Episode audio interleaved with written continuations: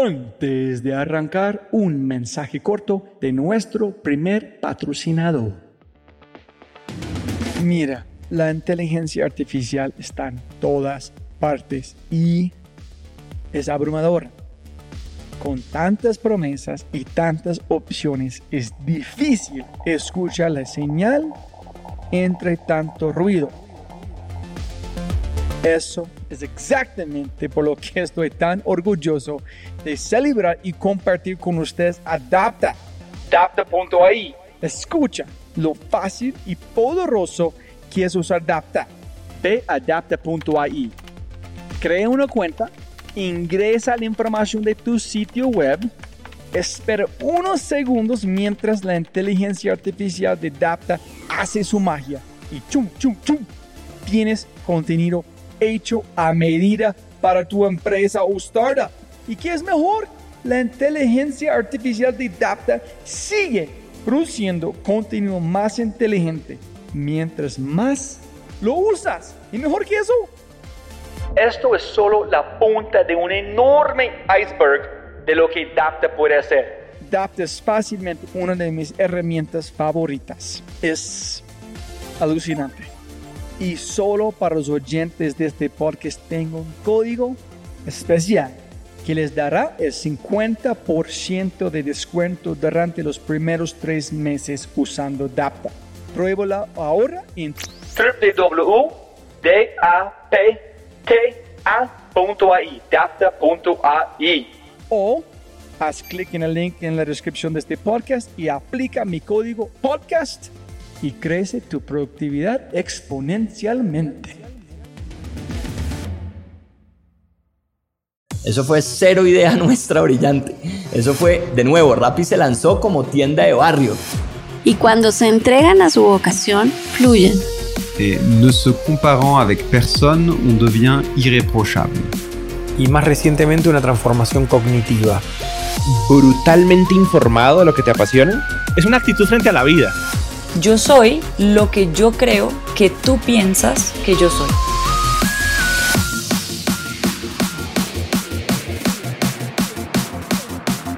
Hola, hola, hola, soy Robbie J. Fry y este es otro episodio of The Fry Show.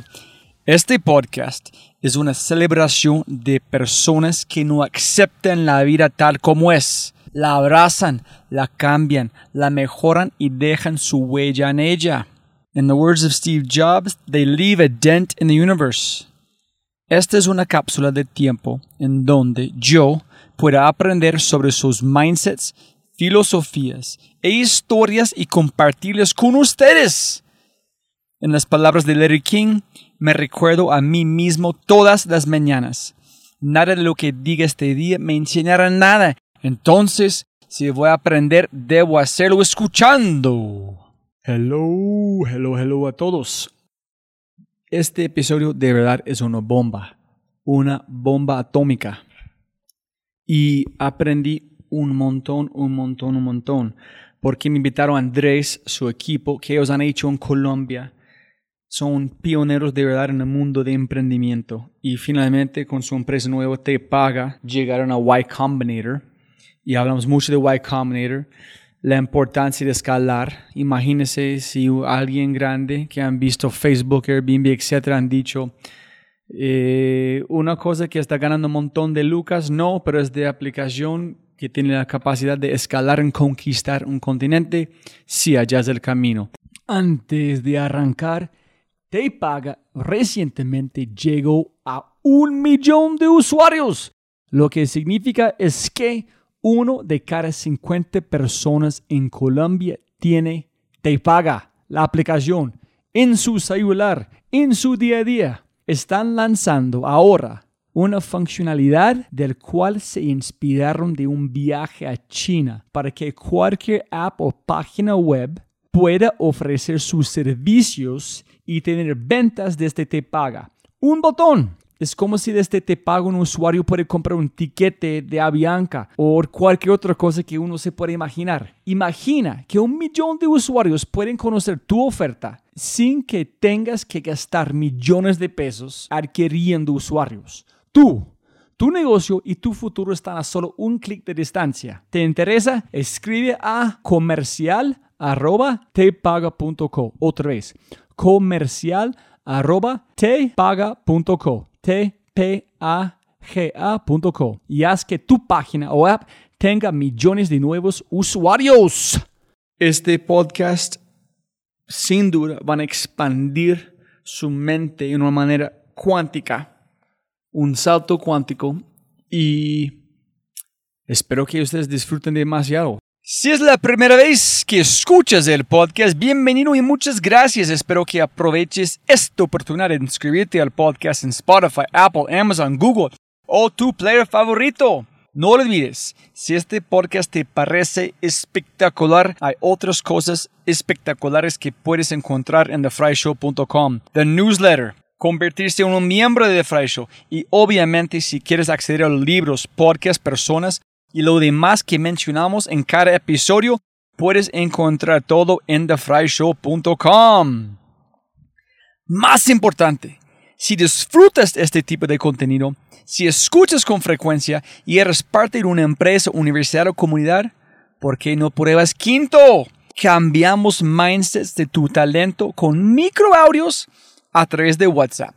Quinto es fusión nuclear para el cerebro. Quinto lidera la lucha por la abundancia mental, un mindset a la vez. Quinto.ai, K-I-N-N-T-O.ai, quinto.ai. Gracias.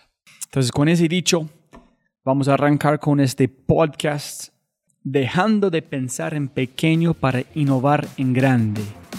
Con el espectacular Andrés Gutiérrez. Andrés, como dije, so fucking excited for this, this podcast. Uh, siempre puede ganar más plata, pero no más tiempo. Gracias por su tiempo. Y yo llegué a Colombia en 2012. Fue invitado de un amigo a través de LinkedIn para ayudar como parte de pitch por el primer apps.co o la segunda con Bob Dorf. ¿Tú llegaste antes de Bob Dorf? No, yo llegué después. Después, no. Ellos están hablando de, yo pensé de Tapsi. Ah, sí, Tapsi 2012. Ahí, ahí fue cuando hicimos em, la aceleración. Fue de hecho 2013 cuando pasamos por apps.co. ¿En 2013? sí. Tapsi arranca septiembre de 2012. Antes del, cuando está terminando el primer apps. ¿So fue apps? sí, sí, fue la segunda. Fue, pero es que, qué pena, fue el, lo que ellos llaman la fase consolidación. Creo que primero arrancaron, si no estoy mal, con una que se llama ideación. Eso y creo que ahí llegó Dorf. Después dijeron, listo, ya empresas que están un poquito más consolidadas o con algo de tracción, vengan y hacemos la fase de consolidación, que era tres meses de estar mm, presentando tu pitch, tres meses de estar jugando a mejorar tres o cuatro métricas y después terminabas en la graduación yendo a Silicon Valley a presentarte a VCs, que era como nuestra graduación. Sí. Y esa fue la, como que la, la fase. Y la razón que me voy por allá es yo he robado su historia sin conocer su historia. En el sentido que siempre fue algo que yo dije a la gente que la gente piensa, ay, yo necesito plata, necesito este, necesito este. Y yo, no sé, la verdad, inventé que ustedes tuvieron idea y ustedes están llamando los taxis ustedes mismos con una aplicación. No fue algo gigante diseñado que es su socio, pero muy sencillo. Ustedes hicieron todo el trabajo manualmente hasta el punto para crecer. Total. Entonces, cuénteme para yo puedo contar la historia de verdad. Y, creo que es esa. Creo que por lo menos uno escucha que levanta una ronda y ya con eso empieza a contratar 20 programadores, 15 personas de marketing, tres manes de producto, dos de growth y, y voilà, ahí arranca. No, es más que la gente piensa, oye, tenemos una idea por un app de taxis porque ustedes encontraron una, pienso que fue un viernes en la noche, dos números, imposible encontrar un taxi y este fue la idea. O tenemos la idea, necesito un sistema gigante que funcione completo. Y ustedes dijeron no. Fue, fue la mezcla. Creo que lo, que lo que no se cuenta la historia es que nosotros imaginamos y arrancamos yendo a las empresas de taxi. Y les dijimos, señores, esta idea de que las personas ya no llaman por el celular, sino que lo piden a través de una app, es el futuro de su industria. Pero bendice la idea antes de armar algo. fuimos a decirles, sí, esta es la idea, nosotros ya estamos trabajando en este app que funciona así, simplemente no tenemos taxis y lo que nosotros pensábamos es que nosotros necesitábamos crecer la masa crítica de los taxistas lo más rápido posible porque para nosotros era relativamente fácil hacer una campaña y conseguir que 100 personas la descargaran, pero ¿cómo hago para llegar a 100 mil taxistas o 5 mil taxistas? Porque era muy difícil, entonces dijimos, eh, vendámosle esto, entre comillas, a las empresas de taxi. Digámosles, esta es la evolución del radioteléfono. Pero desde la idea, ¿cómo, cómo se llama su socio? Juan. Juan Salcedo. La idea, ¿qué fue acción número uno que ustedes tomaron? Programar el app en iOS, que era los celulares que nosotros teníamos para nosotros mismos probarla, para nosotros mismos hacerla. Esa versión del iOS, después hacer un app para el taxi. Pero el app de iOS solamente, ¿qué consiste? ¿Hasta qué profundidad hicieron? Absolutamente nada, Robert. Esto lo único que hacía era, te ubicaba en el mapa o te ubicaba en Bogotá, ponías pedir un taxi y cuando te confirmaba, decía un taxi va en camino. Y ahí te llegaba un mensaje de texto con las placas del taxi. Ese era como el MVP. Creo que mucha gente acá salta a decir, tengo que tener un producto súper terminado con todos los features que me imagino y trata de hacer eso por dos años. Se demora mucho en lanzar al mercado o lanza y después se da cuenta que la mitad de los features nadie los quiere porque tú solo te estabas imaginando el producto. Nosotros dijimos, miremos si esto realmente cumple una función de que simplemente reemplace la llamada. Entonces, primero fue, necesito un taxi, toca el botón, confirmación de un taxi con mensaje de, placa. Sí. Pero necesito un taxi que puede confirmar que es una área para usarlo. Necesitan el taxi. Seguro, necesitamos taxistas. Listo, hiciste eso en qué fue paso dos. Sí, entonces, paso uno, mi socio, después de tener esta idea, después de trasnochar cuatro ideas, porque de hecho estábamos trabajando en otro emprendimiento en ese momento. Estábamos trabajando en un emprendimiento llamado Cotiza. Cotiza para nosotros era la evolución de las páginas amarillas. Entonces Juan monta Cotiza porque él es el hacker, él es el programador, y me dice, Andrés, mm, empieza a conseguir que empresas pongan, ofrezcan sus servicios en Cotiza, que usuarios se metan, y yo ya pues terminé mi trabajito. Mientras que Cotiza no despegaba, fue que precisamente saliendo de un cliente tuvimos esta la mala fortuna, por decirlo así, de no conseguir un taxi. Llamamos cada uno de los dos números, después de que no nos contestaran, caminamos y hablando todo el camino dijimos, qué mierda conseguir un taxi en Bogotá y no podemos cogerlo en la calle porque pues, nos hacen el paseo millonario. Man, tiene que haber una forma mejor que esta. Cada uno dijo, oiga, yo usé Halo en Londres, oiga, yo usé esta otra app en otro lado, ¿por qué no hacemos esto? Chisteando con esto, Juan dijo, oiga, yo voy a programar taxi mientras usted trabaja en Cotiza. Yo dije, hágale, ven. Tres días después, este man con los ojos rojos de no dormir me dice, deme su celular. Lo mete a su computador, me descarga porque no claramente no está en el App Store y me dice, mira esto. Yo abrí el botón, me ubicaba el mapa, pedía y me decía, mira, eso es Tapsi. Y dije, bueno, ¿y qué hacemos ahora? Me dice, no, pues ahora voy a hacer la versión del taxista. Tres días después, Juan se interna, empieza a echar código, vuelve y me dice, listo, Guti, otra vez, pruebe. Espichábamos con un botón y en otro celular sonaba un que era el pitido del taxi. ¡Taxi! Espichaba un botón y decía, dude, eso es, eso es en esencia lo que es. Le dije, bueno, Juan, ¿qué hacemos? Y no, pues salga usted a buscar taxis. Le dije, man, yo no conozco nada del negocio. Me dijo, salga a la calle y busque taxis. Le dije, bueno, sí. Él se quedó haciendo features, siguiendo trabajando y yo empecé a coger en la calle taxis y empecé a hablar con los taxistas, decirle, oye, ¿tú tienes un smartphone? Me decía, no. Yo, uf, puta. ¿Tú estarías dispuesto a comprar un smartphone por 300 mil pesos? No, hermano, no, ¿para qué voy a ver un celular? Acá una empresa me obligó a tener una tableta que ya pagué un millón de pesos y esta no me sirve. No voy a comprar un celular. Y después nos dimos cuenta que la gran barrera, cuando les contábamos la idea, me decía, sí, delicioso, me encanta. Porque ellos, yo veo de su punto de vista espectacular, de su punto de vista, que fue un negocio nuevo que puede ahorrar plata, más gente, ¿qué fue el beneficio para ellos? Para el taxista, creo que eran mejoras enormes al producto que ya estaban usando, que era el radioteléfono para reservar carreras. Y era porque esto, cuando mandaban una carrera por el radioteléfono, no necesariamente se la asignaban al taxi más cercano.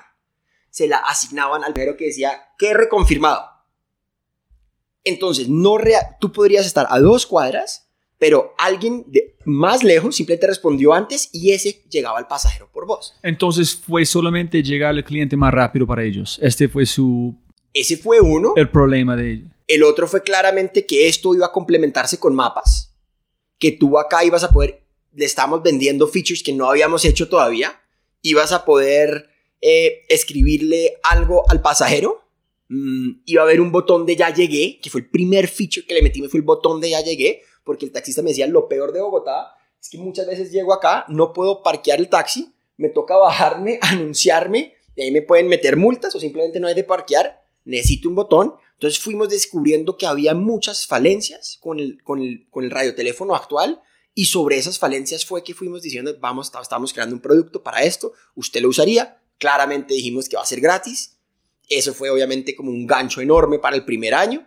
Em, y, y así poco a poco, hablando con taxistas en la calle, le dije, vuelvan una semana, yo le voy a conseguir un celular. Entonces me volví a la oficina le decía, Juan, Pero ¿qué taxis escogieron primeros? cogimos taxis de mi abuela que tiene un taxista de confianza.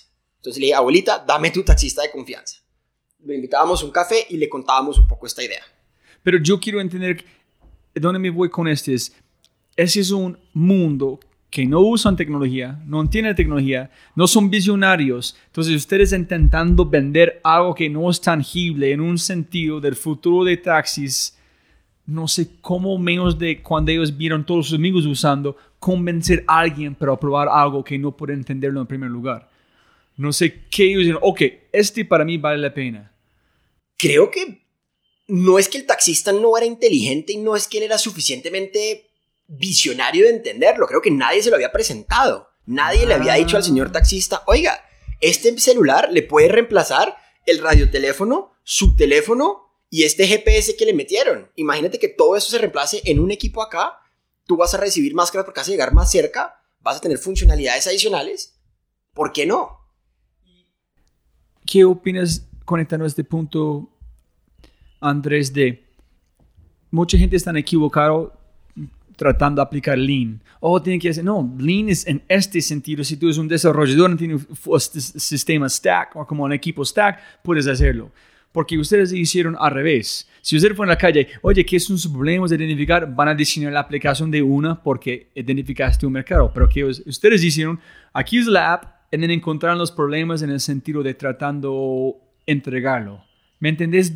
Sí, sí, sí, sí, sí. Es decir, no hicimos un canvas al principio, no hicimos un business plan, no dijimos, wow, esto va a ser rentable en año 3, hagámoslo. No, vimos que había una necesidad del pasajero, porque eso es lo nuestro, y dijimos, listo, si va a haber demanda por acá, él va a aceptarlo de cualquier forma. Después simplemente descubramos cuáles son esos pain points que él tiene y sobre la marcha lo voy construyendo. Pero sí, no te mentiría si te digo, arrancamos pensando netamente en el conductor. No, oye, es una necesidad enorme de nosotros. Si yo obligo a todo el pasajero a pedirlo, independientemente de cómo se lo paso al conductor, pues él va a querer trabajar más. Si puedo encontrar más eficiencias sobre huecos que tiene su sistema actual, como era tiempos, como era costos, eh, como era otras aplicaciones, pues ahí fue poco a poco evolucionando el producto. Pero, pero sí, fuimos, lo creamos porque sabíamos, ojalá que iba a haber un producto y después fuimos validando y fuimos encontrando cuál es la forma más fácil de vender. Entonces, todo fue de eficiencia. Este puede ser mucho más eficiente con este. Ineficiente para ellos es, tie es tiempo en tiempo es plata. Eso fue, allá es. Esa es. Si No tú hay. puedes mover en tiempo, van a hacer, para construir la misma cosa, vas a hacer por el mismo proceso o vas a modificarlo. ¿Vas a arrancar preguntando con los taxis antes del app o van a hacer el app igual que han hecho? No, yo creo que hacemos exactamente lo mismo. Creo que, no sé, a, veces tú tienes un hunch, a veces tú tienes una corazonada que te dice, acá hay algo grande, y tú puedes validarlo, y creo que rápidamente te pueden matar la idea porque no saben exactamente, o tú no eres capaz de transmitir qué es lo que es tu idea para ellos, y creo que ahí mueren la mayoría de las ideas. Es decir, nosotros simplemente confiamos en que esto era una realidad. Robbie, nos apalancamos de que estos eran los productos que ya usaban en otros países, entonces sabíamos que también, es decir, no estábamos inventando el agua, eh, o no estamos reinventando la rueda, simplemente estamos acomodando la rueda para un terreno súper diferente que era el de colombiano, pero vimos que esto definitivamente iba a ser algo y, y no arrancamos haciendo encuestas, no hicimos preguntas, no, nos lanzamos y miramos como por dónde, creábamos Pero, mejoras. pero pensando en otros lugares que uh, usamos en Londres, etcétera, pero el contexto en Colombia es completamente diferente. Entonces, ¿qué estás pensando? Que solamente es eficiencia, es de una manera mucho más... El futuro es, es obvio, van a pasar, ¿por qué no nosotros? O solamente fue, pucha, no me gusta la inseguridad, necesito este, necesito el, el mapa, hacemos para nosotros. Eso fue.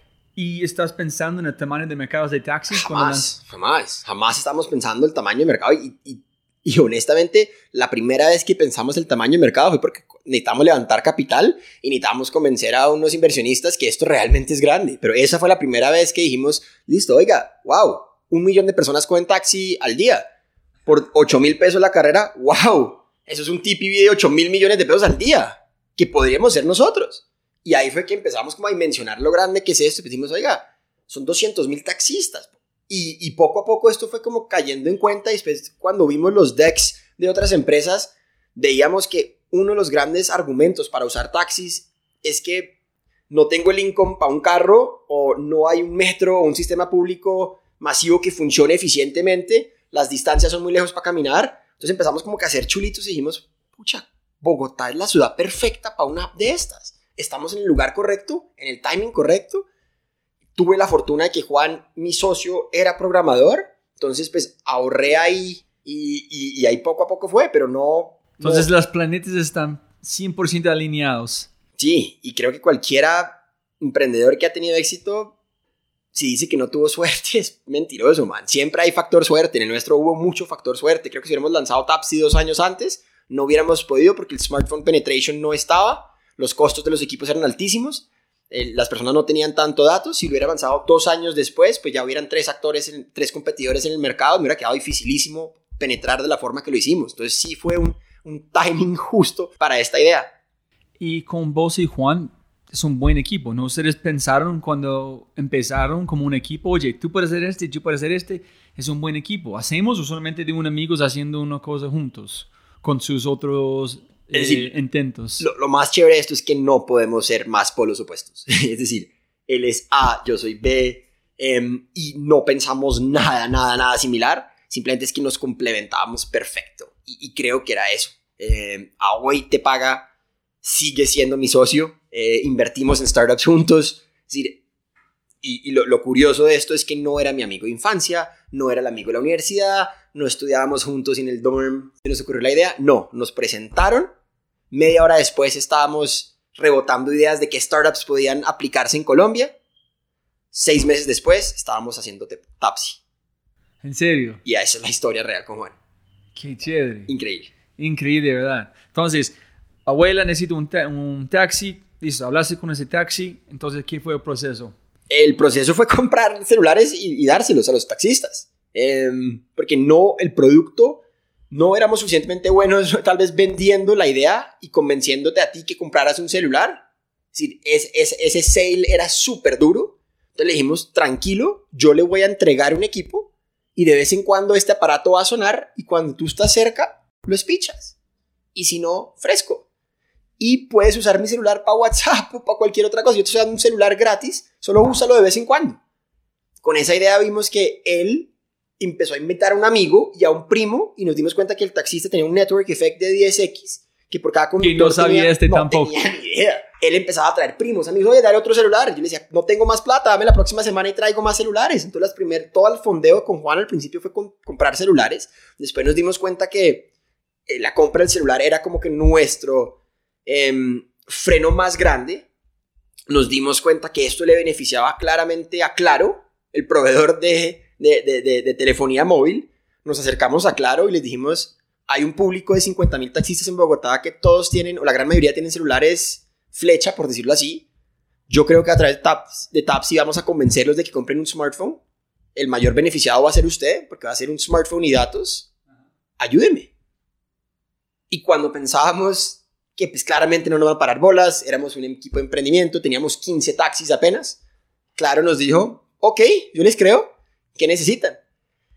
Dijimos, eh, apenados, totalmente muertos del susto, dijimos, eh, 50 celulares. Nos dijeron, perfecto, 50, vengan la próxima semana les entrego. Entonces, después de esa reunión con Claro, pues doblamos la flota de taxis y poco a poco ya, cuando llegábamos a, a un número como de 200 taxis ya no teníamos que comprar más equipos porque ya logramos que la demanda de pasajeros justificara que un conductor ya dijera, pues sí, ya estoy haciendo 10 carreras al mes o a la semana en esto, ya justifica comprar un equipo. Y así fue ya que, que la bola empezó a andar. Hicimos un plan referidos con los taxistas, de que como sabíamos de este network effect, decimos, pues pucha, démosle 10 mil pesos al conductor por cada amigo que nos trae. Duramos dos años pagando esa cuenta, porque esa fue la mejor estrategia y la única estrategia que tuvimos que hacer para ganar taxistas, pagar referidos. Y así pasamos en un año de tener, perdón, un mes de tener 200 a 5.500 en un año. ¿En quién fue el taxista que tuvo los más referidos de todo? Hay como dos o tres que debimos pagarles como 2 millones de pesos. ¿En serio? En puro referido. Increíble. Como el man de los taxistas. El man de los taxistas y dijo, pues ahorita soy dueño de taxi, no tengo mucho pues trabajo porque pues soy el dueño del taxi, pero pues voy a ir a donde están todos y voy a referirlos mientras alguien está manejando mi taxi. Entonces, él todo su día a día era eso. Él nos afilió, sin mentirte, bueno, no, creo que la cifra de 2 millones pasó. Él nos debió referir unos 2 mil conductores en toda la historia. Y realmente eso fue lo que nos, después nos enseñó mucho que yo no tengo que ser experto en la materia, simplemente tengo que tener unas personas muy buenas al lado mío que son los expertos. Entonces nosotros trajimos in-house a par taxistas y le decíamos, usted va a estar a cargo del producto de taxi taxista. Y usted, el segundo, usted va a estar encargado de marketing a taxista, porque yo no sé cuáles son los pain points, yo no sé qué es lo que les llama, yo no sé cómo acercarlos en la calle, yo no sé cuál es el canal de mercadeo para llegar. Usted sí, porque usted es conductor, enséñeme. Y le decíamos a otro, diseñeme el producto. Entonces cuando Juan llegaba con un feature, me decía, no, hermano, nadie va a usar ese botón, necesito que suene, porque yo estoy manejando. Y nosotros fuimos el primer app en el mundo em, que no simplemente le mostraba sino que le, le, le, hablaba, carrera 15, número 4626, porque él no podía estar mirando constantemente, entonces él lo oía y ¡pum! confirmaba. Entonces fuimos creando el producto con base en la necesidad real de un taxista y creo que eso fue lo que nos ayudó después cuando llegaron dos o tres competidores en el mercado, de que el conductor nos prefería, porque nuestro producto fue creado por un taxista para los taxistas. No fue creado por un crack en Ámsterdam soñándose qué es bonito, qué color me gusta. No, hermano, esto fue creado para el trabajo, no para ganar concursos de belleza. Y los sonidos de Tapsi, ¿ese llegan de dónde? Man, el cuento de eso es lo más chistoso del mundo. Ese, es cultura colombiana. No, man, ese es el sonido de Easy Taxi. Sino que no hicieron Easy Taxi bien entonces nos robamos el sound equity de ellos y la gente asociaba eso con Tapsi. ¿En serio? Entonces cuando sonaba nuestro pito pensaba que era Tapsi. Cuando sonaba el pito de ellos también pensaban que era Tapsi. Entonces ellos nos estaban regalando toda esta asociación de que éramos más grandes de lo que éramos. Y nosotros no corregíamos a nadie. Sí, sí, ese es mi sonido. Pero sí, y, y eso fue cosas que fuimos aprendiendo en el camino. Durante este proceso, cuando entendiste, hijo de pucha, este es algo de verdad? ¿Cuándo fue el... Este, sí. Porque siempre quiero saber con estas cosas, cuando tú estás en este ola, como este ritmo, hmm. a veces la gente no son conscientes de qué está pasando antes de conectar los puntos en el espejo. O a veces no sé si disfrutaste todo o disfrutaste después. Y cuando vos y Juan dijo, madre, mira qué hicimos con ese dedo un día, un viernes. ¿Cuándo fue consciente que han hecho en cómo rápido estaba moviendo? Creo que nunca paramos para hacer esos como reality checks o, ver en dónde estamos. Creo que hay tres o cuatro hitos que decíamos, wow, pero nunca nos quedábamos con el, wow, mira dónde hemos llegado, sino, wow, mira lo que nos falta por llegar, si esto hemos llegado sin financiación o si esto hemos llegado tan rápido, mira el, el como el potencial. Creo que la primera cifra súper linda fue cuando llegamos a las 100.000 descargas, después de tres meses. Em, decíamos, wow. Esto, tres meses. Tres meses, 100.000 este, descargas. Cuando poniendo en las manos de los taxistas con claro. Cuando este, abrimos tres esto meses al de este. Tres meses, 100.000 descargas. Y dijimos, uy, esto está un poco grande. Y, y, y, el tiempo nos hizo como, un, como, como una crónica y ellos trataban como de comparar otros apps colombianos que habían llegado a los 100.000 descargas y les quedaba difícil encontrar otras apps colombianas de 100.000 descargas y nos pusieron el app de las 100.000 descargas. Creo que ahí fue cuando empezamos a decir, oiga, definitivamente esto no era una problemática de una o dos personas, es la problemática de una población enorme. Pero, ok, listo, yo entiendo el mundo de taxis. ¿Cómo convenciste a tanta gente que van a preguntar por este taxi para poner el valor en las manos de los taxis? Por si nada está usando, ellos no van a poner el valor. Sí. Pues, eh, de nuevo, creo que acá no hay un secreto de qué fue lo que hicimos. Probamos muchas cosas, muchas no funcionaron, otras sí. Creo que algo que, que sí, de nuevo, yo no quiero tomar crédito de que somos realmente más inteligentes de lo que somos. Creo No, que partimos de que realmente esto era una problemática muy grande y la, la necesidad que estábamos satisfaciendo era tan grande que yo no necesitábamos hacer mucho marketing. Era simplemente, te enterabas de que un amigo ya no pide un taxi por teléfono o ya no sale a la calle porque lo pide por una app. Te enteras que ya a través de acá no te van a hacer paseo millonario porque en esta en 2012 cuando lanzamos esto hubo más de 150 casos de paseo millonario. Pero esto quiere decir que cada tres días alguien se subía a un taxi y algo le pasaba. Entonces había una problemática tan grande y poco a poco las personas se estaban dando cuenta que había un producto en, el celular que hacía esto y esto fue creciendo medio... De nuevo, nosotros no invertimos más de 15 mil dólares en el primer año en marketing.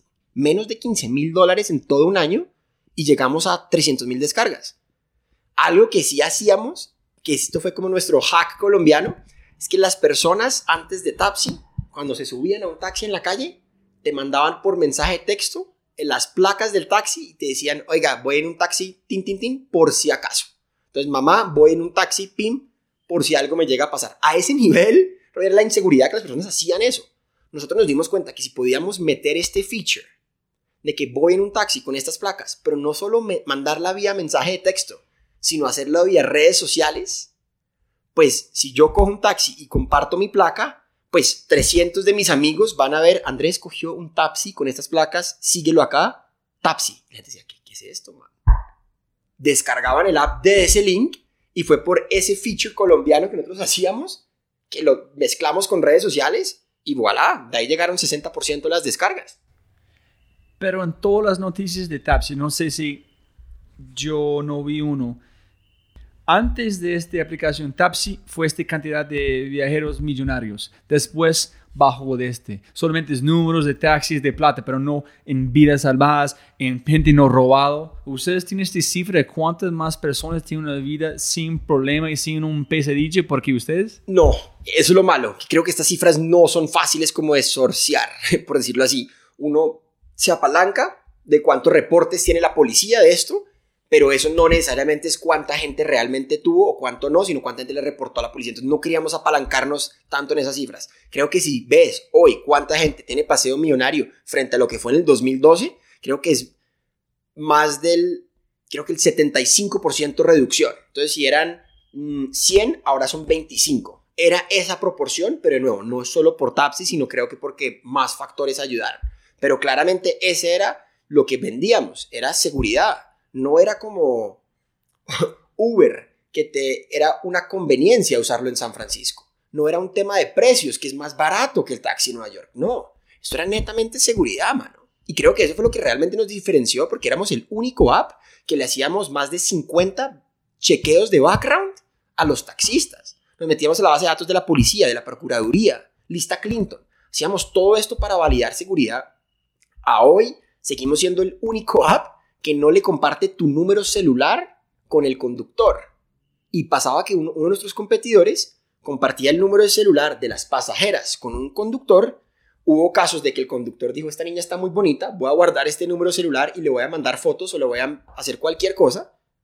Y eso realmente era lo que desde el principio nosotros decíamos, no, es un tema de seguridad. Entonces fuimos como platanizando muy bien nuestro app alrededor de las necesidades del mercado colombiano, solucionando seguridad. Y creo que ese fue un feature que las personas siempre valoraron en el app y que ayudaron a preferirnos cuando ya habían 5 o 6 opciones, seguían usándolos a nosotros. Y Tapsi, cuando hacemos una fusión más adelante, éramos la segunda empresa que más transportaba personas en el país. Estaba Bianca y después estaba Tapsi, persona que más transportaba personas en el país. Entonces era, era algo que realmente ahí es cuando usted dice, wow, esto sí está mucho más grande de lo que me imaginé, ni en mis mayores sueños hubiera pensado que uno de cada cinco conductores en el país tendría mi app, ni que transporto a 1.5 millones de personas al mes, cuando Bianca transporta 2.2 LAN, Aerorepublica en todos 200 mil, 300 mil. Ahí fue cuando realmente como que nos dimos cuenta, wow, esto es grande.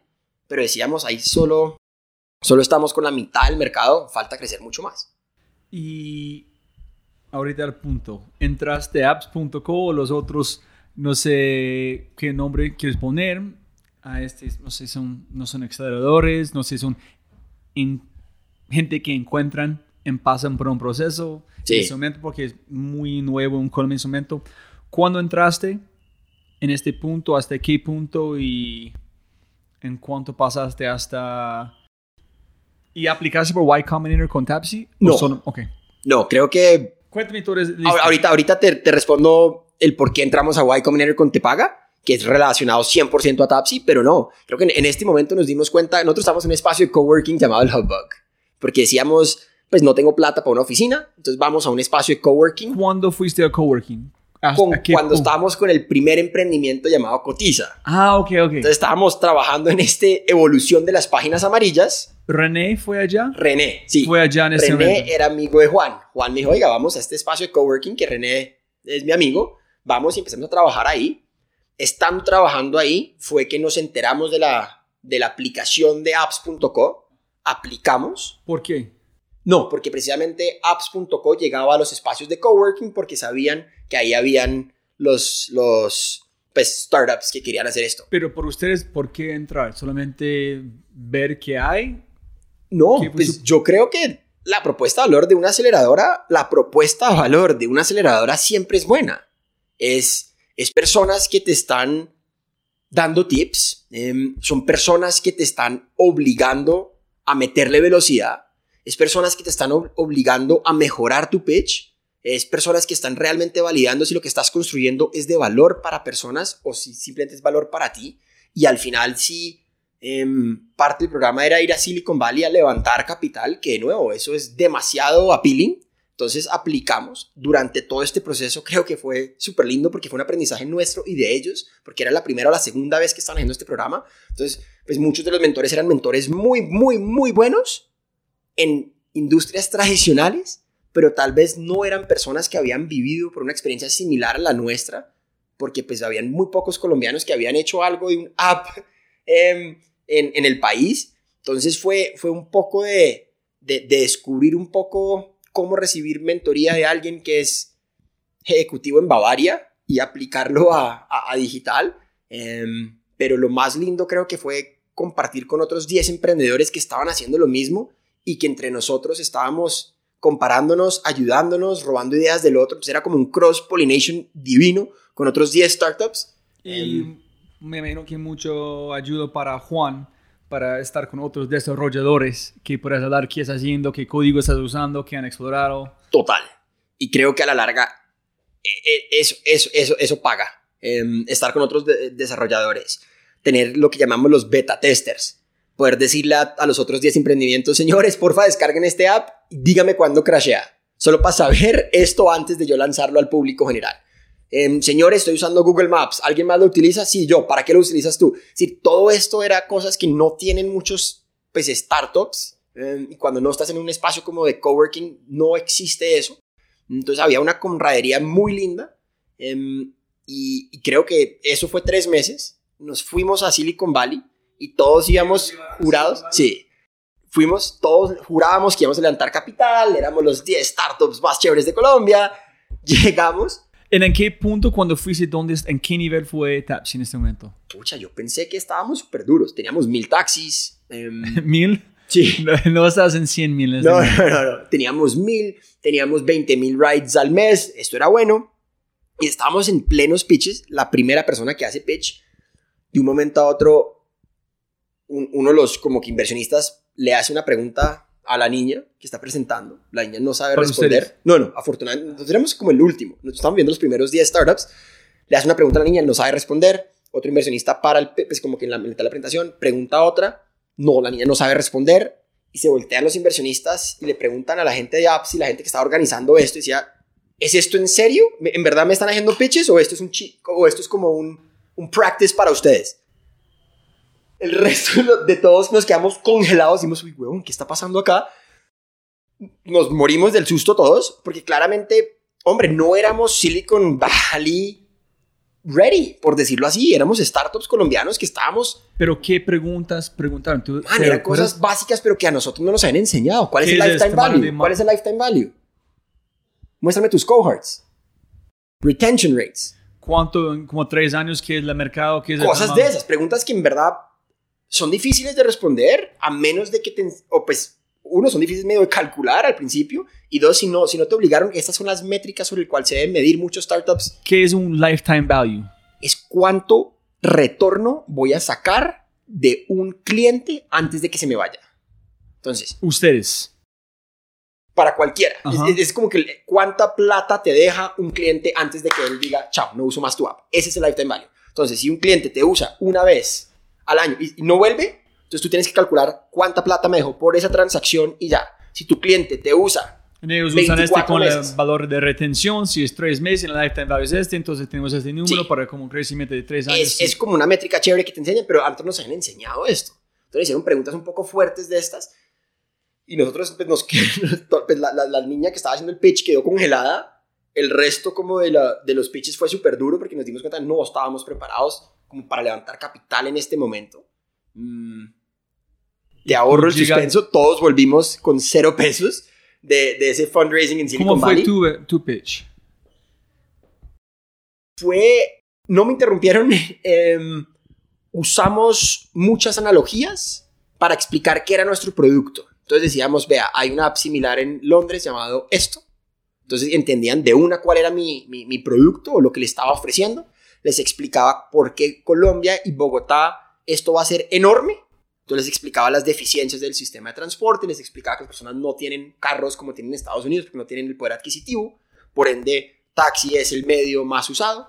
Explicábamos cómo éramos el primero en el mercado, cómo yo tenía un insight al mercado que no tenían otros. Y soy súper rápido para sacar MVPs y mostrar claramente las métricas. Ese fue nuestro pitch. Simplemente nos dijeron, estás demasiado temprano.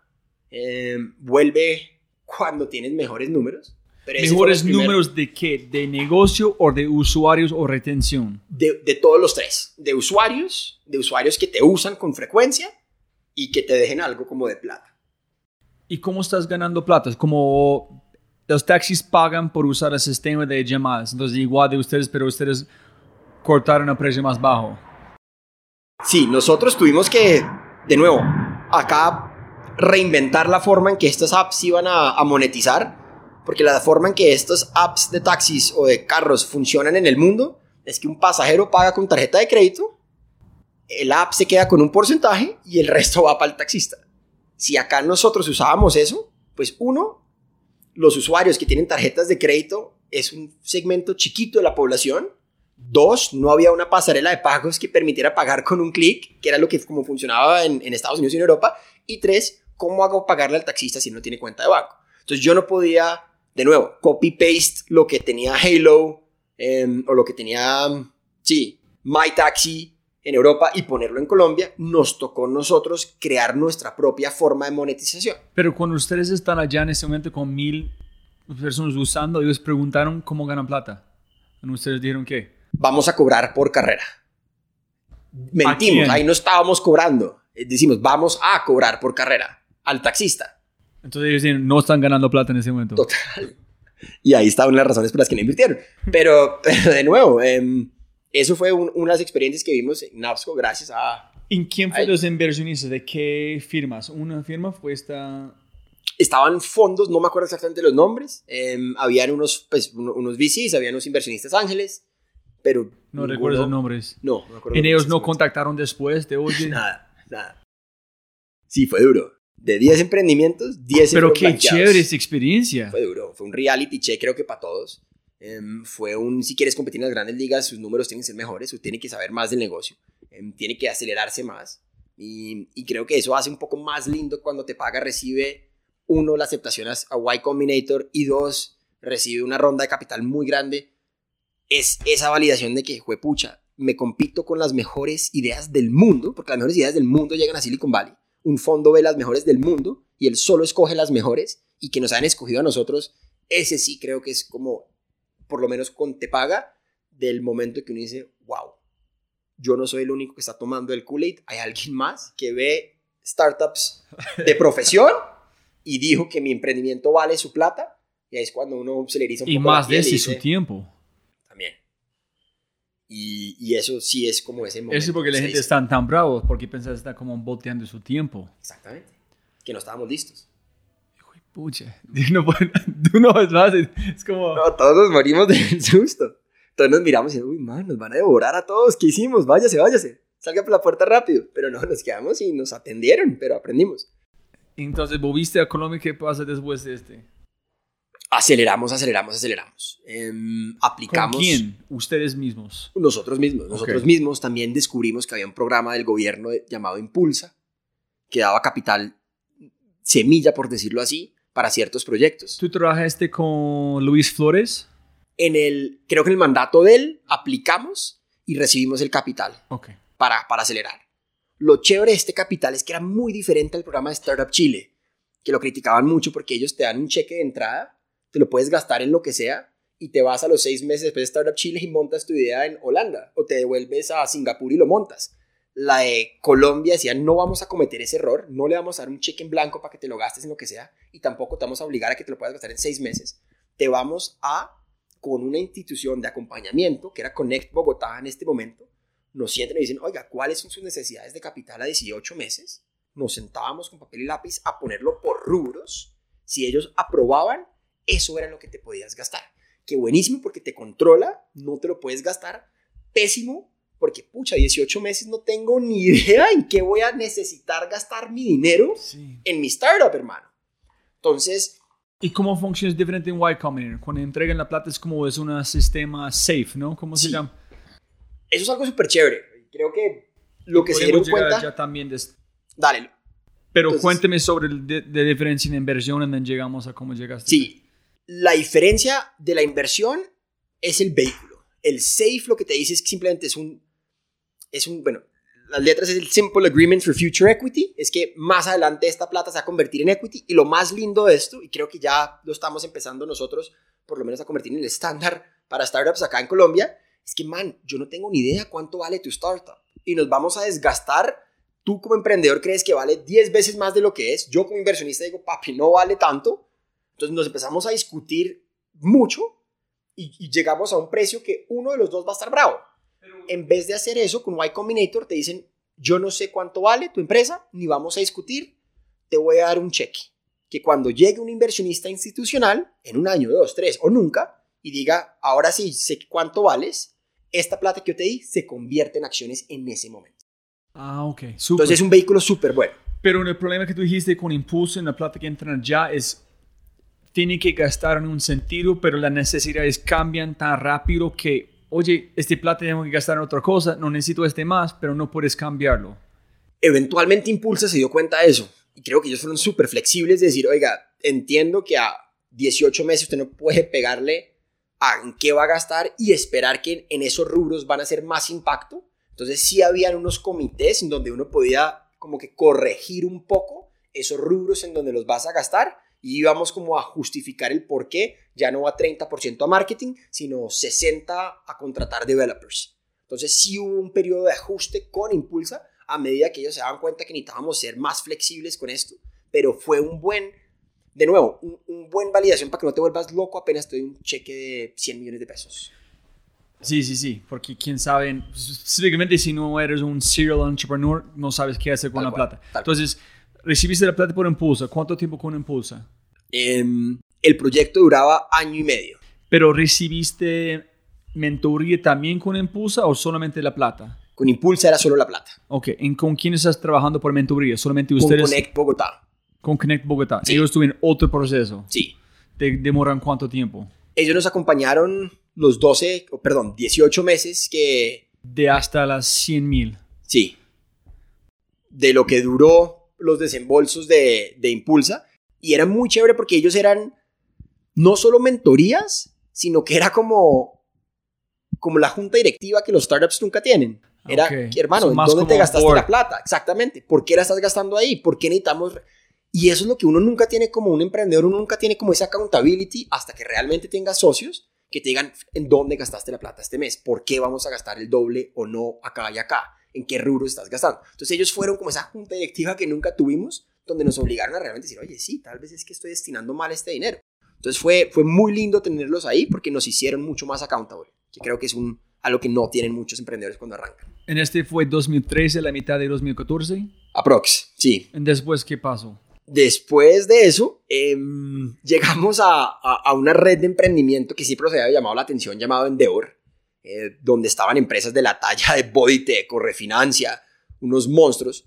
Mm, eh, Torre Negra está allá, Sí. Freddy está allá. Sí, no, pues están los top de los top de Colombia. Creo que están las 50 mejores empresas o las más que yo más admiro en Colombia. Están, son emprendedores Endeavor. Nos presentamos y nos dicen, eh, veo un problema en la aplicación de ustedes, señor Taps. Y les digo, ¿cuáles? Me dicen, mano, es que ustedes no están haciendo plata. y les digo, ¿cómo así? Me dicen, sí, nuestro criterio es que una empresa tiene que hacer, ejemplo, 10 millones de dólares en ventas para ser una empresa Endeavor. Y yo decía, pero puta, Twitter no hace ingresos, Facebook tampoco. ¿Por qué me va a obligar a mí a hacer ingresos? Y creo que fuimos de las primeras empresas de tecnología que aceptó Endeavor o que por lo menos dijo, bueno, ya no puedo medir realmente una empresa de su potencial con base en un ingreso actual. Nos dijeron, bueno, ustedes no son todavía emprendedores Endeavor, pero los vamos a invitar a un pitch, eh, un concurso de pitches en Argentina. Nosotros, bueno, chévere, camine. Pero en ese momento, ¿cómo estás pagando por todo? La plata de, de Impulsa. Impulsa y, y nuestro. Y, y lo, lo, chévere acá es que no fue un cheque en blanco de Impulsa. Fue un, usted quiere aplicar. Entonces, si usted aplica 400 millones de pesos, usted tiene que poner 150 de su bolsillo.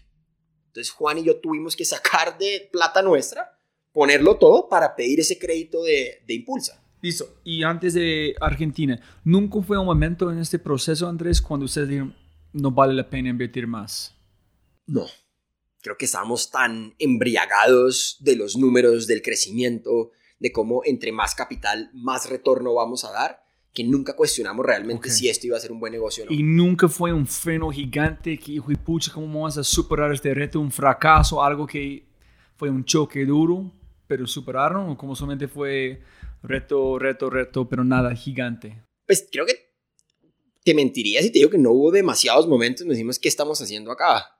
Um, ¿Pero por qué? Nos trataron, nos tildaron siempre de ilegales porque no éramos una empresa de transporte. Eh, nos dijeron que el app es ilegal. Y ojo, no era Tapsi, es apps de taxi son ilegales.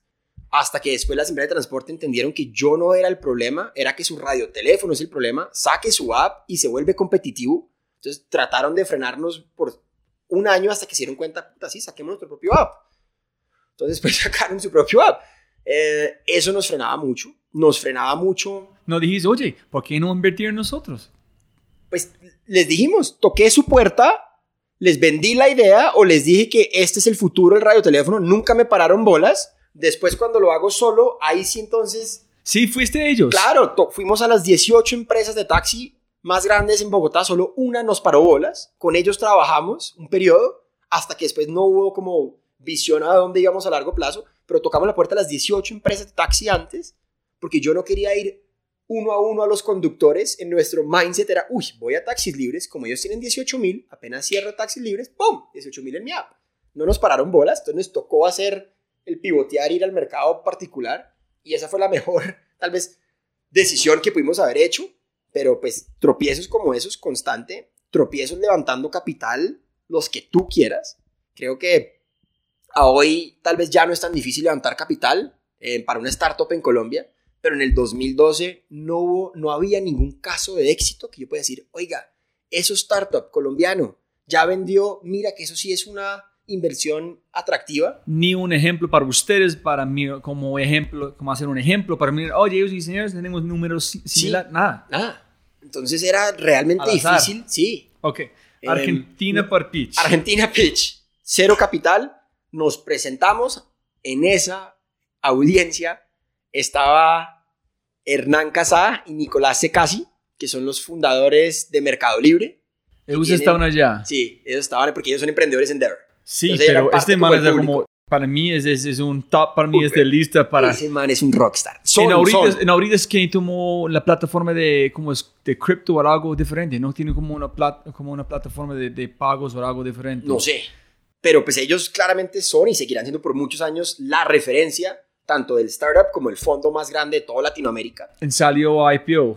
Sí, fue la, creo que el primer tech company de Latinoamérica en hacer IPO en Estados Unidos. Man, a ese nivel son estos manes. Eh, hicimos el pitch, no sabíamos que estaban en la audiencia. Simplemente después Pero ¿cómo fue el proceso de pitch? ¿Quién está Ah. ayudándote con el pitch? la gente de Endeavor. Entonces la gente de Endeavor nos ayuda a preparar este pitch. ¿En qué hiciste para esa prepara- preparación? Esto fue no, presentarles el, como que la estructura de cuáles son las seis ideas más importantes de lo que es Tapsi. Mm, los estructuramos como en, en, en un- en un flujo, una, como un, un tren de idea que tuviera como lógica. Mm, ¿Cuánto tiempo? No, esos ocho minutos del pitch. Tienes ocho minutos. Sí. Entonces presentamos Tapsi frente a la gente de Argentina. En ese momento ¿Cuántas personas de audiencia? habían como unas 60. 60 personas. Sí. Y la gente de allá. Sí. Tú no sabían quién está en la No, no audiencia. teníamos ni idea quién estaba ahí. Em, sabíamos que estaban el de OLX, porque él era uno de los jurados, sabía que estaban otra gente, pero no sabíamos realmente quiénes estaban ahí.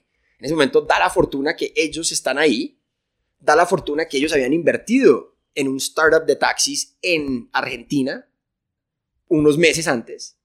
Vieron nuestros números y dijeron, fue puta, estos números están como buenos para una app de taxis. Nosotros hemos invertido en una empresa similar y mira los números tan interesantes de Tapsi. Esto puede ser interesante. Entonces, después de eso, a los dos días, mientras estábamos en Argentina, nos contacta el app de taxi que habían invertido la gente de Kasek Ventures y dice, oiga, sentémonos, hablemos. Sus números están bien interesantes. Nos sentamos con el fundador de ese app ¿En Argentina? en Argentina. Todavía estás allá. Sí, pues como que presentamos, ejemplo, un miércoles, un viernes nos reunimos con la gente de Safer Taxi, mm, que era el primer app de taxis en la TAM. Nos dicen, vea, yo estoy en Chile, estoy acá en Argentina, em, sus números están chéveres, hablemos. Me gustaría que sigamos en contacto. Nosotros pues, no nos imaginábamos nada, solo chévere conocer a este man que para nosotros él era el líder de taxi apps en, en la TAM, entonces felices de conocerlo al man. Eh, nos devolvemos y al mes nos dicen, oiga, ¿qué están necesitando? Pues, ¿cómo podrían crecer más? ¿O qué cifra necesitan como de capital? Nosotros nunca Ganar habíamos plata. hecho... sí, nunca habíamos hecho una proyección. Hasta ese momento no habíamos hecho una proyección de capital que necesitábamos. Estábamos medio a medida que... ¿Por qué- pero ¿por qué después de Sil- Silicon Valley la primera vez no pensaron en qué capitan este tipo de cosas si estas son las preguntas que está preguntando? Porque no habíamos tenido fortuna levantando capital. Entonces, cuando hablábamos a inversionistas acá en Colombia, les decimos, oiga, esta No, es mi idea, No, es otro nivel de Decían, conversación. No, no, no hay plata o no, no entiendo su modelo, no lo va a dar. Es como que no realmente dijeron, oiga, listo, ¿qué pueden alcanzar a, a lograr? Nosotros dijimos, pues nada, estamos a nada de ser break-even, porque pues si yo empiezo a cobrarle a los taxistas, pues no va a necesitar plata, porque voy a hacer mucho más dinero del que necesito. Me dicen, pero oiga, si usted levanta este dinero puede expandirse o puede hacer más cosas. Ahí fue que dijimos, pues pucha, sí, pensemos esto en grande. ¿Por qué nos hemos quedado tanto tiempo? Y esa fue una de las problemáticas de TAPS, es que nos quedamos demasiado tiempo solo pensando en Colombia. Nunca pensábamos que esto pudiera ser una empresa a nivel LATAM. Te adelanto un poco, ya cuando lanzamos a otros países, llegamos muy tarde, llegamos con poco fondeo. Y después que nos dimos cuenta que nos dejó el bus, ya estamos muy tarde entrando a la mesa. Y si hubiéramos tenido más pelotas o más agresividad, tal vez pudimos haber sido el app de taxis más grande de LATAM y nos conformamos con ser el app más grande de Colombia. Hay un tema muy importante que quiero preguntarte, Andrés. Puedes volver a este más tarde si quieres, porque hablamos de la diferencia entre un argentino y un colombiano en ese sentido. Es, hablando con Ana Barrera antes de Aflore, Sí, eh, William Shaw de Viver, sí, sí, sí. mexicano, todo está justo y bueno, no es colombiano. La- hay, hay unos, la gran mayoría de la gente, no, no sé, no tengo los números, pero en, que yo he visto, la gente que ve en oro, donde los colombianos no ven oro, en está pensando gigante, no son colombianos. ¿Qué faltamos aquí en Colombia para no ver que ya está enfrente de nuestra cara todo el tiempo y pensamos, oye, la única diferencia entre yo y esta persona no es aptitud, es actitud. Ellos piensan que pueden conquistar el mundo y yo no. Pero yo soy mejor de él en desarrollo, en ventas, en ser persona.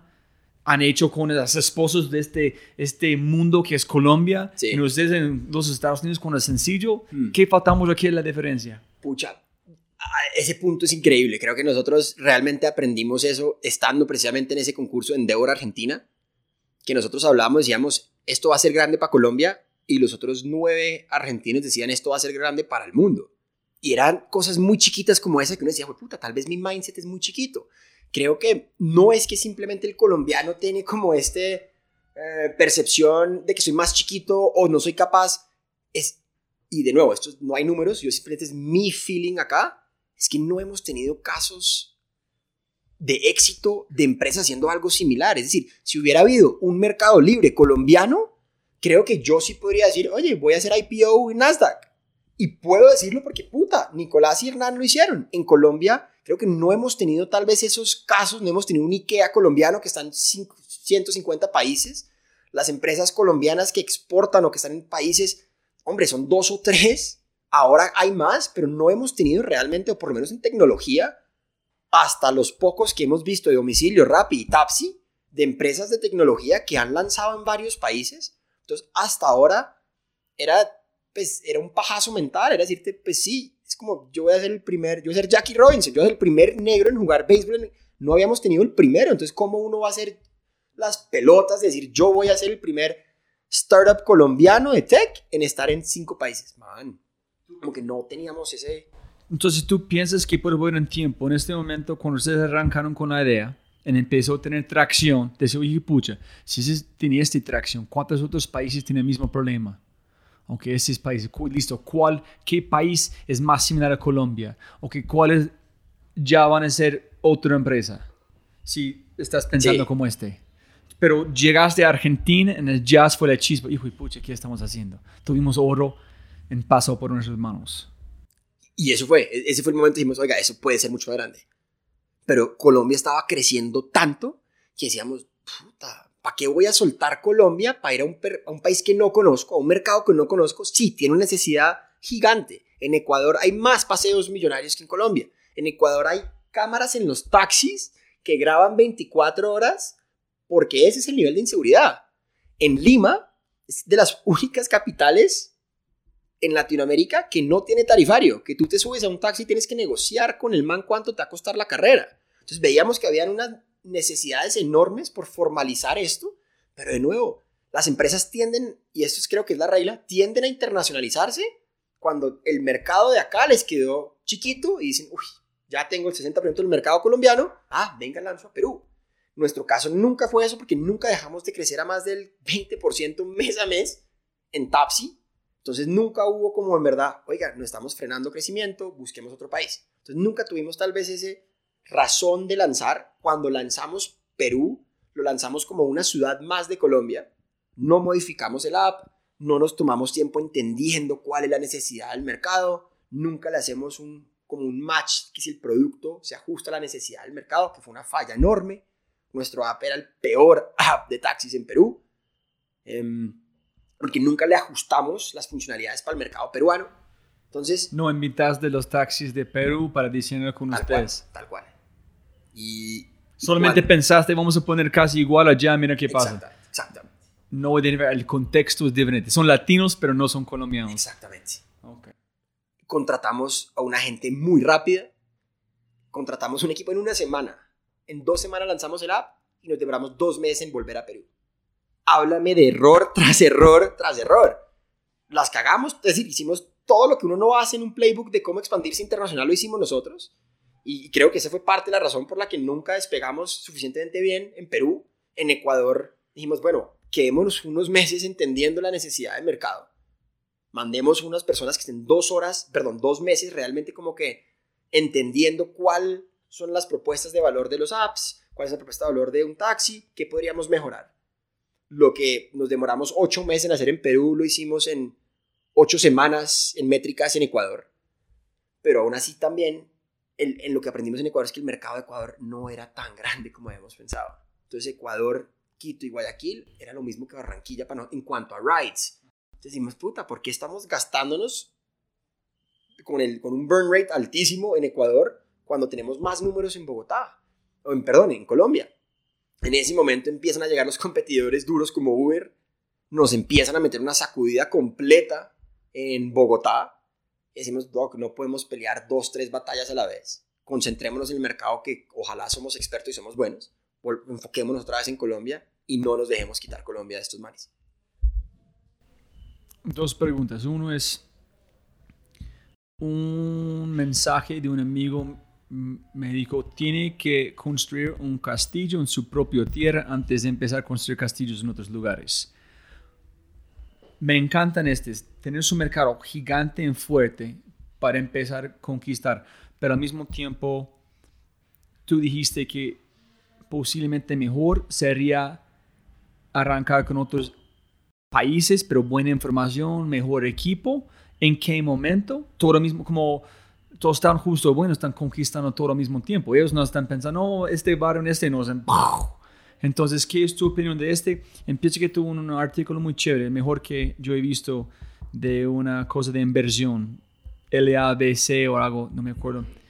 Eh, tú dijiste de un libro que es espectacular para mí, um, um, The Hard Thing About Hard Things, con Ben Horowitz. Sí, sí, Pero sí. este, para mí, él, Mark Andreessen, en, eh, Buffett y Sí. Munger son mis, mis favoritos porque son diferentes, pero son brillantes. Es Hire Fast, and Fire Fast and Hire Slow. Sí. Tú dijiste, tú dijiste este, ¿sí? Que en ese es como ocho meses, ocho semanas o algo allá. ¿Qué, pas- ¿Qué vas a cambiar en qué significa para vos este? Es eso, creo que uno cuando empieza a contratar personas empieza a delegar mucho trabajo, ¿cierto? Pues, Y ese es el valor de contratar personas más. Es como decir, oiga, yo antes hacía marketing, ventas y operaciones, voy a contratar a alguien de marketing, entonces para soltarle todo. Si tú no gastas suficiente tiempo entendiendo si esta persona va a ser buena para ese trabajo, te vas a demorar mucho tiempo en después darte cuenta que la razón por la que la empresa no está creciendo es por esa persona que contraté mal o que contraté apresurado. Le di demasiado tiempo, entonces perdí seis meses, me desenfoqué y ahora tengo que volver a contratar. Un poco de, de la filosofía es simplemente demórate un poquito más en contratar. Y al mes vas a saber si este man tiene un buen fit para la empresa, si sabe hacer su trabajo y si la comunicación tuya con los resultados de él o con las expectativas está bien. Y si no, chao. Nunca hicimos eso en Tapsi. Creo que ¿Tuviste un- una cultura cuando estás contratando que este man es un buen fit por la cultura o fue moviendo tan rápido que no sabía quién... todo, la segunda, me da pena decirlo. Estaba creciendo tan rápido que simplemente necesitamos apagar incendios. Entonces decía, yo no puedo seguir respondiendo como cada taxista, nosotros los activábamos metiéndonos a bases de datos para consultar su pasado judicial, nosotros, alguien manual tenía que hacer esto. Yo tenía un backlog de una semana de taxistas que me enviaban papeles y se quedaban una semana esperando a que yo les activara. Y entonces tenía más de 500 taxis represados y una razón por las que no crecía porque no he podido evacuar el número de taxis que están esperando para usar mi producto. Entonces nos tocaba contratar personas que no tenían tal vez un perfil de servicio al cliente, pero que simplemente hacían un trabajo y cuando activaban un taxista, el taxista la llamaba y decía, ¿cómo hago para usar el app? Y ellas le respondían cómo hacían, pero no eran servicio al cliente. Y así fue un poco todo el crecimiento de Tapsi fue, se me está incendiando esto, ¿quién me puede dar una mano? Venga para acá, yo le enseño mientras estamos juntos y creo que eso sirvió mientras que todos trabajamos en una misma oficina, mientras que todos cabíamos en este espacio y los 15 puestos estaban acá, yo podía asegurar que podía cubrir esas falencias que tú tenías y te podía enseñar, te podía hacer training, te podía dar tips. Pero cuando ya empieza a crecer la empresa y no puedes hacer ese training o que esa persona no puede oír, oír un developer diciéndole, sí, cuando pasa ese error, tiene que resetear, cuando no existe todo eso en un mismo espacio, ahí sí que es que todo empieza como que a romperse. Y, y, ahí fue que, pues, de nuevo, que al no hacer eso tuvimos muchas dificultades, que es todo lo contrario a lo que hacemos hoy en Te Paga. Esa es una de las cosas más importantes. Nuestro programa de filtro para entrar a la empresa, tienes que pasar por lo menos una entrevista con un founder. Punto. Antes no. Ahorita. Ahorita. tienes Antes que pasar. Eh, y, y- y, pues ya somos 35 y seguimos haciéndolo. ¿En qué buscas en la gente que trabajan aquí? Es increíble, pero simplemente es, es un fit cultural. ¿Pero qué es el fit para Un ustedes? fit cultural es una persona que es creativa. Una persona que no le importa remangarse la camisa y hacer un trabajo que no es el de él. ¿En porque- cómo encuentras eso en entrevistas? ¿Qué preguntas que buscan? Son, es de todo. Es cuéntame un poco de ti. es que quieres de una empresa y la persona te lo va a estar diciendo honestamente. Man, no, me gusta que me digan qué hacer o me gusta, ah, me gusta entrar a las 8 y a las 5. Bueno, tal vez esto no es y no es, te paga. Tal vez el startup no es para ti. Son personas que, que están ok con la incertidumbre porque el startup es incertidumbre puro. Entonces, yo no te voy a entregar un playbook para decirte qué hacer en tu rol. Yo no te voy a decir, tú haces de la A a la B. No, tú vas a estar escribiendo tu propio playbook. Entonces tienes que ser suficientemente creativo. Tienes que remangarte. Tienes que em, querer participar en diferentes áreas. Eh, y tienes que gustarte la incertidumbre y estar enamorado del producto que estamos haciendo. Y creo que eso es para nosotros son. Es creativo, enamorar el producto. Si no amas, te paga. O lo que estamos haciendo, este no es el sitio para ti se importa dónde estudiaron o preguntas qué experimentos han hecho, qué proyectos están trabajando en su tiempo libre. Si alguien llega de Harvard y alguien llega que no tiene papel, pero han lanzado tres aplicaciones, ¿qué ah, no, clara, claramente nosotros preferimos experiencias sobre cualquier pedigree de universidades. Em, y eso es un poco, teníamos personas que no se han graduado, muchos de nuestros programadores no se han graduado de una universidad, son brillantes hackers también teníamos otras personas que son PhDs. Acá tenemos en Tepaga una programadora rusa. Rusa. ¿Cuántos programadores rusos hay en startups colombianos? Pero viviendo aquí. Viviendo acá. ¿Y por qué no de, de distancia? Queríamos tenerlo acá. En Tapsi tuvimos también el primer programador sueco, eso sí viviendo desde allá, pero trabajando para Tepaga. Perdón, para Tapsi. Y y de nuevo, es eso, no es que tú tienes que tener una universidad. No, man, si tú eres bueno, ven. ¿Cómo llega una persona de ruso a te paga? Eso es lo máximo. Eso son a través de hacker chats y rooms y contactos y que una persona rusa llega y ella es brillante en Ruby o en un lenguaje, va a un meetup en Colombia de Ruby, alguien dice, hay una empresa llamada Tapsi que está haciendo esto o te paga y de nuevo, es, un tema como de serendipity. No tenemos una oficina de reclutamiento en Moscú, ni mucho más. Es, es personas que, de nuevo, que llegan. Teníamos programadores franceses, teníamos lo más lindo tal vez de Tapsi te paga, era que doblábamos el número de mujeres programadoras al resto de las empresas de tecnología de Estados Unidos y de Colombia. Teníamos el doble del, del, del ratio normal de programadoras femeninas. ¿Tiene más de Platzi, piensas? No sé. y si digo algo, Freddy me regaña, entonces no, no me atrevo a decir en este momento. Listo. Para llegar a la, a la empresa de paga que iban a conquistar el mundo, eh, ¿dónde, ¿cómo terminaste la...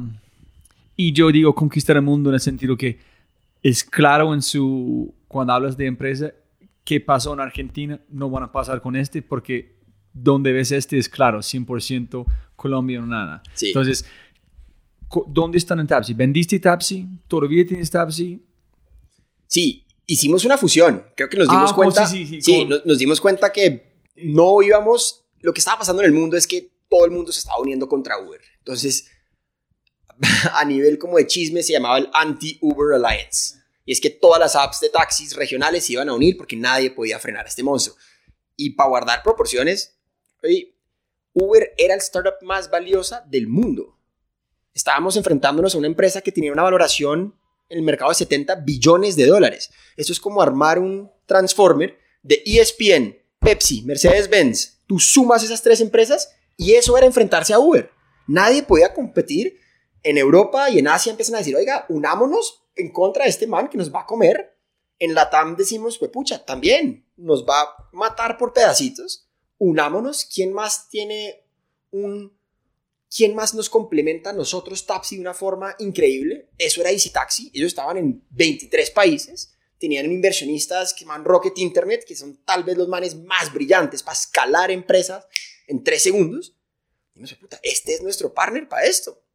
Nos unimos. Ustedes buscando activamente, o ellos buscando también en encontrar, o ustedes cazando para hacer esta fusión era nosotros buscando y ellos buscando. Era, era chévere porque nosotros llegábamos a un fondo de inversión, les contábamos el cuento, me decían, man, es el mismo pitch que oí hace dos meses de una empresa similar que se llama Easy Taxi. Y después como de tres de estos, que el mismo fondo decía, man, divino, pero usted dice su competencia es Uber. Este man dice su competencia es Uber. puta, ¿por qué no se unen? Y ahí fue que empezamos como a pensar, ellos claramente también creo que tenían en el roadmap que tenían que consolidar la región. Empezamos a hablar, vimos que era un fit perfecto. Mm, y ahí fue que dijimos, oiga, sí, uno más uno igual a tres, unámonos y miremos a ver qué podemos hacer juntos. Y la última pregunta para conectar a Te Paga. ¿Cuándo empezaste a ver que es Te Paga? En decir, tenemos que ir por allá. En decidiste o decidieron vos y Juan para ir con Te Paga porque los carros autónomos van a matar los negocios de taxi sin embargo y Uber en que oye ese mercado sí o sí van a morir en un punto no somos jóvenes o es identificaste el mercado y también hay otros factores sí es, esto seguro va a ser el headline pero gracias a Uber hoy existe Te Paga o esa fue como la inspiración de Te Paga creo que pienso que es el título de este podcast Tapsi estaba creciendo muy rápido, Robbie, hasta que llegó Uber. Y ¡pum! En tres meses nos quitan 40% de la En tres meses. Tres meses, man. Nos empiezan a dar durísimo. Y empezamos como a darnos cuenta que eran parte de las propuestas de valor que hacía Uber. Decíamos, uno, ellos tienen un carro tal vez más nuevo o más bonito que el taxi. Preguntábamos, ¿yo puedo hacer eso? No, porque pues para nosotros pues, era ilegal, entonces yo no podía. Dos, manejan unos precios diferenciales, entonces ellos pueden manipular un poco el precio que te cobran nos preguntábamos, oiga, ¿yo puedo hacer esto? No, yo tengo que cobrar lo del tarifario. Y empezamos como a chillar, ¿qué más puedo hacer para ser competitivo contra ellos? Y la tercera era, a la gente le gusta pagar con tarjeta de crédito y no tener que enredarse a que... Pero ese no fue su mercado. 20. ¿Ah? Este no fue su mercado, ¿no? Tarjeta de crédito, o sí fue su mercado. ¿El de Uber? No tuviste, en la gente le gusta pagar con tarjeta de ah. crédito, pero ese fue su mercado. Si yo lo limitaba a que solo personas con tarjeta de crédito podían usar Tapsi, iba a limitar mi mercado. Y la respuesta a eso es que de los únicos seis países del mundo donde Uber recibe cash, Colombia es una de esas. Y Jakarta. Ah, yo hablé con Carlos Ángel, que fue el gerente de Uber. En, una de sus cosas más grandes fue convertir la gente que paga en efectivo para usar Uber. Ellos crecieron como, no sé, 30% en un mes solamente con la gente. Y en India igual. Simplemente que acá a las personas les gustaba no enredarse. Los que tenían tarjeta le gustaba no enredarse pagando en efectivo, porque tú pagabas con un billete de 20, él no tenía vueltas. Y después nos dimos cuenta que para el taxista esta era una propuesta de valor enorme, porque al taxista todavía lo robaban. Una vez por semana más o menos robaban un taxi para robarle su producido, porque un taxi era un cajero, un ATH andante. Entonces empezamos a hablar con las diferentes pasarelas de pago en Colombia y preguntamos, oye, ¿quién tiene un one click payment? Grillos, nadie decía no, nadie tiene. Hablamos con PayPal en Estados Unidos y dijimos, oiga, PayPal, necesito un one click payment, ¿tú tienes eso? Me dicen, claro que sí. Uy, pero lo único problemita es que la plata se la va a recibir en Estados Unidos y una vez al mes se la pongo a Colombia, porque yo no puedo operar en Colombia. Esto fue antes de que PayPal entrara y se fuera al país. dije, no, PayPal, mano, yo tengo que pagar al taxista al diario, al día, no me sirve. ¿qué hago? Y creo que ellos como por salir del paso con otro dijeron, no, pues desarrollenlo ustedes. Entonces nos quedó sonando la idea, hijo de puta, sí. Esta es la única forma en que voy a competir contra Uber, pues de competir contra Uber en una funcionalidad que quiere mucho mi consumidor. Decidimos crear nosotros una pasarela de pagos de ceros. Sin querer entramos a este mundo del fintech, pero no, por necesidad competir contra Uber, desarrollamos una pasarela de pagos. Entonces hasta ahí funcionaba perfecta para el pasadero, Entonces como que tú pagabas con tu Citibank, ¿cierto? Con tarjeta de crédito Salía de tu Citibank, entraba a la cuenta de vivienda de Tapsi, pero la gran problemática era, pucha, ¿cómo hago pagarle al taxista si este man no está bancarizado? Le decíamos, oye, por favor, abre tu cuenta de banco. Y nos hacían pistolita, nos decían, no, hermano, yo no abrí una cuenta de banco. Pero primero pensaste fue one click payment, pero no fue este. Ese gente no tiene banco, sin embargo, si hay un one click payment. No pueden aceptarlo. ¿El taxista? Sí. Correcto, ¿no? estábamos súper Si no hay un click payment, pero más de allá, la gente que iban a recibir este one click payment no tiene banco. Les encontrábamos formas de pasarles el dinero. Entonces hacíamos eso, todavía no estaba la billetera, encontrábamos formas de usar productos de bancos enfocados a, celulares y empezamos a usarlos a ellos. Em, pero después fue que nos dimos cuenta de cómo estaban solucionando esto en países como Indonesia, como Singapur, como India, y la forma que lo estaban, los taxis lo estaban solucionando era creando sus propias billeteras móviles. Y dijimos, pucha, ¿por qué no creamos nuestra propia billetera? Creamos nuestra propia billetera y ahí sí fue ese momento que dijimos, pucha, esto no solo sirve para un taxista, esto no solo sirve para un mensajero, esto no solo sirve para un camionero, esto sirve para 30 millones de colombianos que no tienen cuenta de ahorros, no tienen una tarjeta de crédito, pero sí tienen un celular. Y si lo llevamos a la TAM, estamos hablando de 400 millones de personas que no tienen banco, pero que sí tienen un celular. Y ahí fue que dijimos, wow, esto es mucho más grande que Tapsi. Esto es básicamente empoderar a todas las personas para que suelten su celular, perdón, suelten su billetera, no anden con más efectivo y que puedan empezar a usar su celular para hacer cualquier tipo de pago. Pero arrancaste con este negocio, I mean, con un sistema o solamente identificaste el problema? No, acá creamos el producto. em, Buscando solucionar algo competitivo contra Uber, pero encontraste otro cual. producto. necesitábamos competir contra Uber. La forma de competir contra Uber era pasarela de pagos y una billetera para pagarle al taxista. Creamos ese producto y ahí es que decimos, uy, y lo hablábamos con los inversionistas. Y hablábamos con la gente de CASEC y le decíamos, oiga muchachos, necesito contarles una idea a los, a los, a los, pues, a los inversionistas, a Nicolás Secasi. Le decíamos, Nico, estos son los números de taxi, están campeonas, pero dame cinco minutos que quiero hablarte de otra idea. Me decía, bueno, Andrés, cuéntame. Decía, oye, mira, creo que tenemos un, un side project que puede ser mucho más grande que Tapsi. Es esto, este paga, pum, pum, pum, pum. Y me decía, uff, muchachos, por un lado ustedes están compitiendo contra Uber, por otro lado con este producto ustedes van a estar compitiendo contra PayPal, Apple Pay, todos. Ustedes no van a ser capaces de hacer esta vaina, competir contra Uber por un lado y competir contra PayPal por otro. Es decir, no, no son capaces. Y entonces, oye, sí, tienes toda la razón. Bueno, listo. Ok, hablamos del próximo mes en la siguiente junta. Pum. Mientras que esto pasaba, nos llamaban clientes. Decían, oiga, preséntenme a la gente Te Paga. Porque nosotros dijimos que no era Tapsi el que estaba haciendo tu tarjeta, sino Te Paga para darle más seguridad a las personas de que la empresa de taxi no está captando mis datos. Y decían, oiga, presénteme a Te Paga porque pues, ese es un producto que yo necesito. Y nosotros, no, man, esa empresa no existe. No, no, no. Al siguiente mes, hablando con Nicolás, el inversionista, decíamos, oiga, Nicolás, Tapsi, esos son los reportes, está creciendo, pero quiero hablarte otra vez Te Paga. Me dice, otra vez con Te Paga. Man, es que nos están pidiendo este producto y creo que esto puede ser más grande. Otra vez, muchachos, no tiene el ancho de banda. Y después de la tercera o cuarta me dijo, ¿saben qué? Si ustedes se paran, totalmente te paga, monten un equipo ahí, ustedes participan solo, como en la junta o lo que sea, pero no están en el día a día, porque ustedes no pueden dividirse, les dejamos montar ese proyecto ustedes solos, y porque ellos tenían participación en la empresa, y ya, y es su proyecto. Entonces, ya cuando nos dan el aval, el inversionista, de que podemos montar esto, le decimos como a, a nuestros developers, oigan, vamos a montar este proyecto por separado, ¿quién quiere liderarlo? Una mano allá atrás se levanta, que es Sebastián Ortiz, que es el tercer eh, valiente fundador de Te Paga, y dice, oiga, eso me llama la atención, yo le jalo, ¿qué hay que hacer? Eh, y le dije, pues mano, todo. Usted va a ser el CEO, CTO, CMO. Usted es el único porque yo no puedo. Juan y, y yo no tenemos que estar en Tapsi. Monte. Pero pues, nosotros vamos a ir dándole- Antes de combinar con City Taxi. antes de antes. combinar con Easy Taxi. Sí. Entonces él empieza a montar esto. Entonces, primero Uber, problema, que vamos a competir, este problema, el como el leche, rascanita, te quieren rascar hasta el punto, listo, hágale, pero ustedes no. Sí. Ok. Montamos esto y esto empieza a crecer como... Sebastián nos dice, man, necesito un vendedor, yo no puedo. Contratamos a un vendedor que había sido la persona que se me ocurre que me puede ayudar en esto, es alguien que es un ex entrepreneur.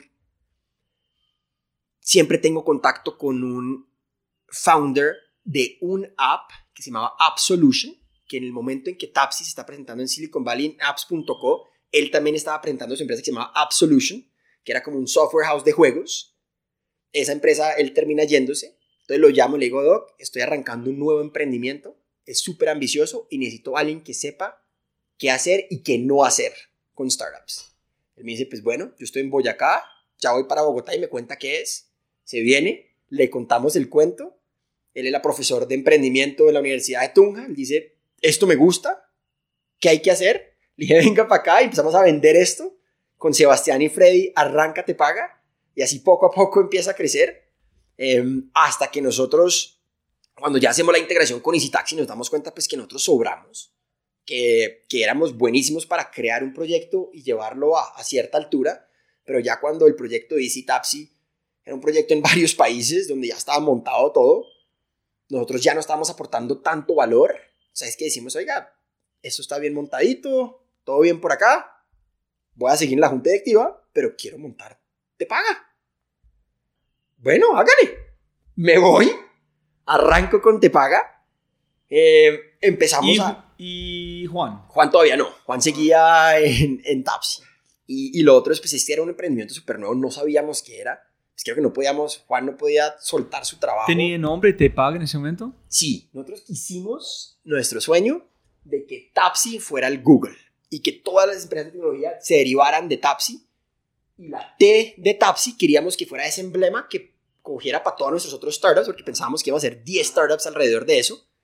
También jugaba con que queríamos que el app, de la misma forma que Tapsi, como que es, es la explicación, el juego en palabras de que es un app de taxis, eh, queríamos que te paga, te explicara qué es. Él te paga la carrera de taxi, él te paga el servicio público, él te paga la luz. Entonces queríamos jugar con, ese, con esa palabra y, y con eso pues ese es el fun fact de, de te paga.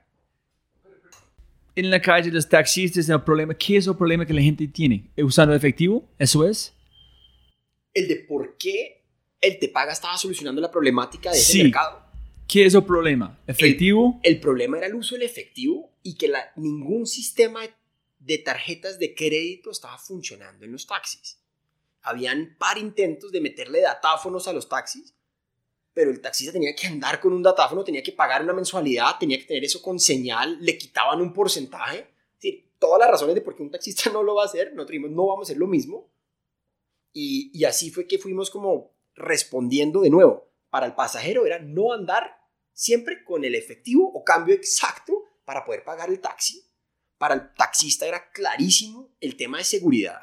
Man, no te expongas a tener que andar con 200 mil pesos siempre en tu taxi de efectivo. Imagínate, señor taxista, si ya no tienes que parar una o dos veces por semana, parquear tu taxi, hacer fila en un banco para pagar tu recarga de celular o tus servicios públicos. Es reuso de la plata en las cosas que necesitas. Exactamente. Imagínate que tú pudieras tener todos los beneficios de alguien que ya está bancarizado, que él pues nunca hace filas para pagar cosas porque todo lo puede hacer. Imagínate que tú puedas hacer esto.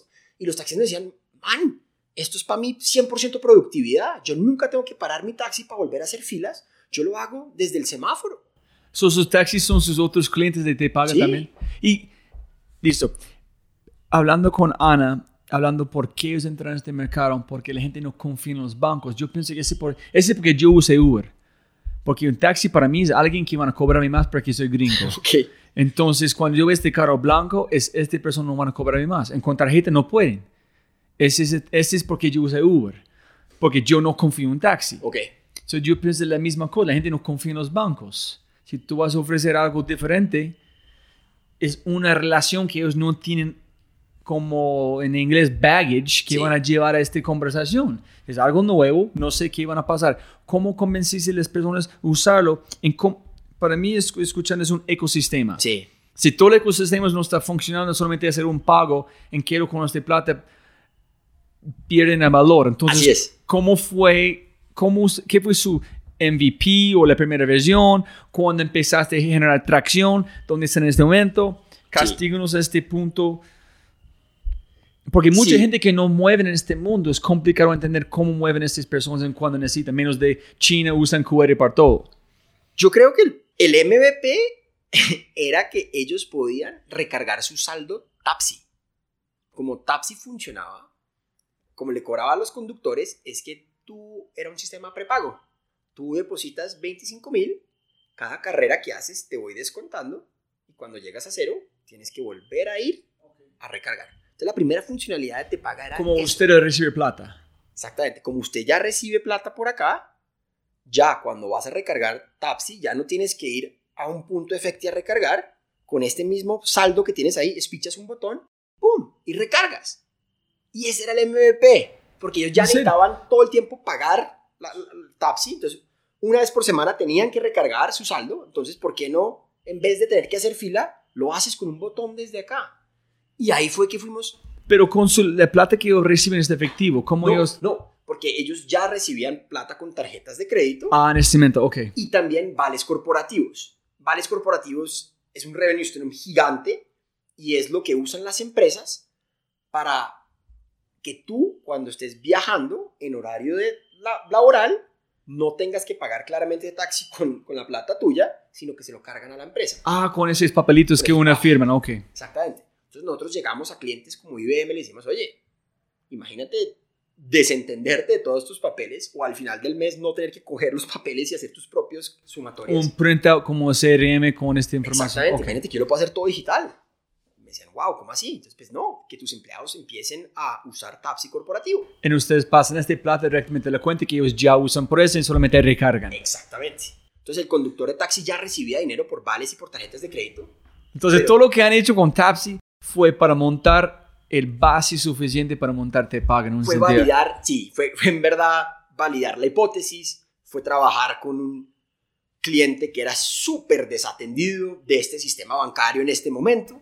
Cinco años de entender un mercado. Imagínate, cinco años de trabajar con este nicho, cinco años de tra- trabajar. ¿Por qué te gusta pagar acá? ¿Por qué no te gusta pagar acá? Entonces, Listo. MVP es este. Recarga la cosa de usar Tapsi. Sí, Recarga su propia aplicación. así es, Con una aplicación, otra aplicación. así es. Allí es su mercado con la T. Exactamente. Ok. Esa era primera. Después nos dimos, empezamos a hablar con el conductor y decimos, oye, ¿qué más tienes que pagar todas las semanas que te gustaría poder pagar por acá? Y me dijeron, pues, mano, para poder trabajar con Tapsi necesito datos, necesito, pues, plan de datos. Me encantaría poder recargar mis datos acá, porque el 85% del mercado era prepago.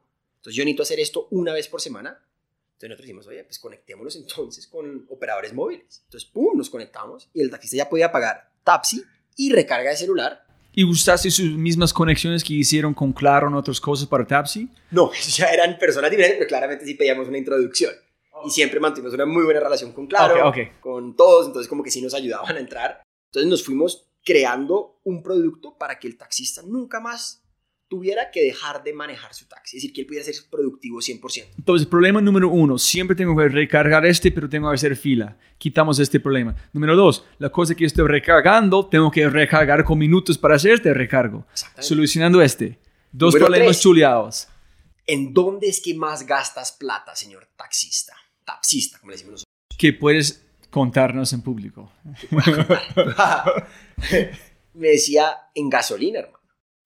40% de mis costos. Problema tres. Problema 3. Terpel, ¿quién? nos acercamos a todos estos. Le dijimos, señores, ¿hay algún app donde las personas puedan pagar eh, con su celular? Pues sí, pagar electrónicamente. Dicen, no.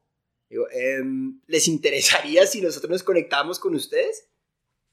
Y nos quedaban mirando como, pero está loco, ¿cómo así? Dueños Sí, de los que tiene dueños de bombas, ¿no? Sí, dueños de bombas y con ciertas marcas. Entonces, con Biomax, con Terpel, vamos a hablar y decimos, oiga, sí, este es el futuro. El taxista gasta 40%. Si yo puedo hacer que este tráfico vaya a sus bombas, porque ustedes son los únicos habilitados para recibirte paga, pues entonces los conductores van a gastar miles de millones en gasolina en sus estaciones. Lo único es que me tiene que dejar conectar con su post. Y los mames decían, uff, no hemos hecho esta integración con nadie en la historia. Es decir, no hay otro app en la TAM que le permita a un no bancarizado poder pagar gasolina con su celular. No existe. Estamos otra vez vendiendo algo súper nuevo y les dijimos, sí, pero este es el futuro. ¿Cómo, pero, listo, qué pena es, ¿cómo reciben la plata Claro Movistar con la gente pagan con su app? Sí. Cuando tenemos periodos de conciliación, entonces cada 15 días, Tapsi le decía, señores, claro, estos son los 20 millones de pesos que los conductores consumieron en Claro. Señores Terpel, estos son los 50 millones de pesos que consumieron en Terpel. Pack. Y así como que se hacen ese pago. Pero transacción paso cómo? ¿Qué es el backend? ¿Con quién? ¿Con qué? ¿Cómo es el sistema de mover la plata Ah, no, que es digital? Es, es- es una transferencia de banco a banco. Sí, sí, sí. So, solamente es que, como tú dijiste, el poder de ustedes es no es un banco, la plata es ya como en Amazon Web Service, entonces están encrypted. Sí, no está, ah, básicamente sí. Una vez al mes yo te paso de la misma forma que IBM nos pagaba a Tapsi el monto de las carreras de taxi que estaban consumiendo sus, sus ejecutivos. Ese mismo transferencia es lo que hacía como para pagar cualquier tipo como de, de convenio. Entonces empezábamos a, a usar esto. Te paga Lanza como la primera billetera móvil en poder permitir a las personas pagar gasolina en, en Colombia. La primera para no bancarizados en la TAM. Y empezamos ahí mismo a cuestionarnos, oiga, una billetera no debería solo, y acá ya empezamos a hablar como de las diferencias, una billetera no solo debería poder permitir a las personas pagar las cosas electrónicas, le debería poder pagar las cosas del día a día. Y no solo en sitios donde ya reciben tarjeta, sino que delicia un conductor de taxi bajarse en un sitio donde él almuerza, su, su buen almuerzo, y donde ese sitio no tiene tarjeta de crédito, pues no tiene datáfono para leer, que él pueda pagar con te paga. Y que yo no tenga que depender que los comercios tengan datáfono, cuando el 70% de los comercios en el país no tienen datáfonos. Y empezamos ahí mismo a descubrir que esto no solo era para pagar cosas online o cosas cuando tú tienes un datáfono, sino en todos los comercios o cualquier servicio informal, por decirlo así, que no está bancarizado. Pero primero hiciste algo imposible, cambiaste un hábito de un taxista, de taxi, de miles de taxis, como, y cambiaste la cultura de taxis otra vez a la manera que usan su plata. ¿Cómo puedes cambiar el tendero en la tienda que reciben la gente? Creo que es de la misma forma, que es fácil, nada que ver, em, que nos va a demorar meses, sino años también. Pero creo que la necesidad es tan evidente. Y de nuevo, yo no quiero tomar crédito sobre, sobre esto, más allá de, pues, de lo chévere, pero es que el taxista estaba pidiendo a gritos una mejor herramienta de trabajo. El pasajero estaba pidiendo a gritos una nueva forma de pedir un taxi y no llamando al 211 y quedándose media hora ahí. Creo que el tendero y cualquier negocio pues, de, de calle que solo recibe efectivo está pidiendo a gritos que no tenga que cargar con tanto efectivo. Yo no sé si te, ha pasado que vas a, una licorera, a una tienda a las 9 de la noche y hay rejas. Man, ¿por qué crees que hay rejas? Claro, porque va a llegar un man, sabe que esta tienda solo recibe efectivo, sabe que él puede hacer, ejemplo, 3 millones de pesos al día, va y le dice, uy, papitas, este man va a tener tres palos, venga, lo tumbo. Y tú crees que si le dices a este man que pone un aviso gigante en su, en su tienda, no, recibo efectivo, no, me robe, man no lo haría así de transferirse si esto no le quita plata, si esto le deja pagar otras cosas que no está pudiendo pagar. Entonces imagínate, y, lo hicimos, lo hicimos con 20 tiendas de bar, le dijimos, señor, va a dejar de recibir efectivo y sabes qué es lo mejor, ya nunca más vas a tener tú que ir a un banco a hacer fila a pagar servicios públicos, a pagar, porque ya lo puedes hacer con la billetera. No solo te recibo, sino ahí mismo puedes pagar lo que sea. ¿En qué puedes usar como te paga en este momento? ¿Para qué? Hay más de 150 comercios en donde puedes gastar. No joda. Sí, man. Eh, desde Spring Step, zapatos, desde los operadores móviles, todos los operadores móviles, más de 40 servicios públicos, EPM, eh, ETV, Codensa, todos los servicios públicos. Puedes pagar en tiendas de barrio, puedes pagar en gasolineras, y no puedo mencionarlo en este momento, pero en dos semanas salen dos de los retailers más grandes del país que van a poder recibir pagos electrónicos a través de Te Paga. Pero, ¿cómo, en, cómo puede entrar plata? En, ¿Yo puedo usar Te Paga o solamente para negocios? Todavía no. Eh, ¿Es para negocios es o para negocios? Sí, porque Para, para taxistas, que es un negocio, mensajeros, Ok. camioneros, porque la gente que maneja en el mundo de efectivo. Sí. Ok. esto como que en términos súper prácticos era como un Sodexo, man. Te damos un papel de Sodexo, donde tú puedes ir a gastarlo en otro sitio. Eso es básicamente, es como la digitalización de eso, con obviamente un algo mucho más profundo que va detrás, pero era eso, era como que reemplazar un papel que decía, oye, yo sé que alguien me va a pagar este cosito, una empresa me lo va a pagar, déjeme consumirlo en su tienda, eso es un poco como a hoy lo que funciona te paga. Yo soy, qué pena, Andrés, soy un poquito bruto con cosas. Es el tendero cuando reciben el pago de taxista. ¿Dónde está la plata?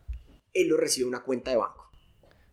Después, in- inmediatamente o Pues, después. al, al día, pues. Ajá.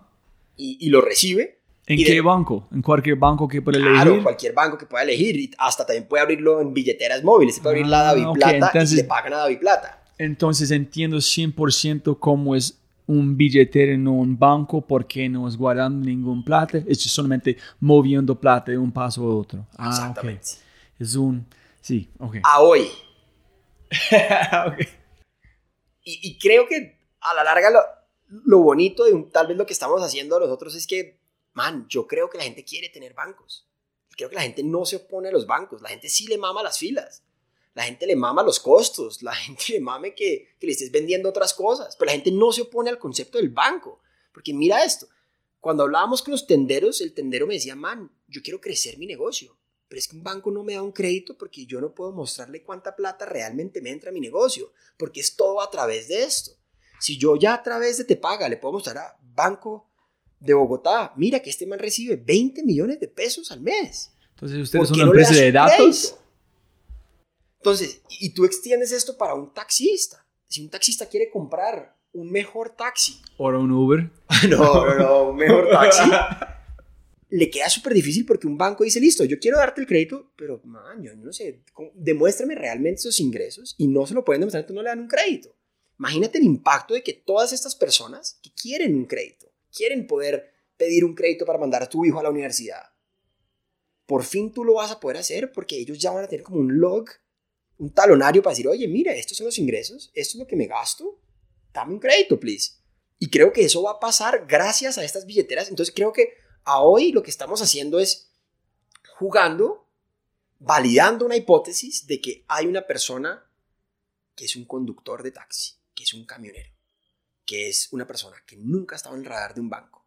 Y el man dice, hágale, págueme la plata al celular. Él quiere hacerlo, porque hay muchas necesidades, muchos valores agregados acá. Imagínate, apenas nosotros podemos ya con un banco decir, listo, el no bancarizado, démosle una cuenta de banco entre los dos, simplemente no lo casques con fees desde la entrada, y poco a poco vamos a ir bancarizando todo el país y vamos a estar bancarizando toda Latinoamérica. Y eso es un poco lo que vimos en, en Silicon Valley cuando fuimos y la gente de YC nos retó, piense más, piense más, piense más, piense más. Vaya a China, inspírese en China, donde, o inspírense en Kenia. Entonces estuvimos en Kenia, ojo a esta ¿Sí? cifra. Sí. ¿Fuiste? 50%, sí señor, y pagué safaris con Empesa. 50% del Producto Interno Bruto del país pasa por Empesa. ¿Empiezas qué? Man, es una billetera móvil. Pero, oye la cifra otra vez. 50% de toda la producción del país pasa por una billetera. Son no guardado, pero moviendo. Movimiento. Movimiento. Allá es, entonces, Sí, es efectivo, básicamente- efectivo es movimiento. Solamente es guardado para el momento que tú necesites moverlo. Es básicamente uno de cada dos shillings de la economía, ¡pum! pasa por Empesa. Pasa por una billetera. Después nos dimos cuenta en Pero, China, ¿cuánto tiempo demoran para cambiar de hábito en África? Demoraron 15 años. Pero ojo a esto, en, en India, Paytm se demoró 5 años. ¿Fuiste allá también? Sí, se demoró 5 años en llegar a uno de cada cuatro hindúes. Uno de cada cuatro ¿Cuánto? hindúes, uno de cada cuatro, en solo 5 años. Llegaron a 250 millones de usuarios. Son 250 millones de usuarios que ya no usan rupees para pagar, sino que ya usan su billetera. Y nos dimos cuenta que, perdón la palabra, puta, nadie está haciendo esto en Latinoamérica. No hay un Alipay, no hay una empresa, no hay un Paytm. ¿Por qué no somos nosotros? Y ahora sí no la creímos y fuimos a Silicon Valley y dijimos, oiga, yo voy a hacer la Alipay de un continente. Tuve un startup previo, supe que es escalarlo, supe que no debo hacer y que sí debo hacer. Ahora sí voy a contratar muy bien, voy a crear un, un- voy a crear un buen management team, voy a saber diversificar, voy a saber muchas cosas que no he hecho. Confíen en mí y con un PowerPoint no teníamos un producto real. Los de Silicon Valley dijeron, pues sí, mano. Espera, espera.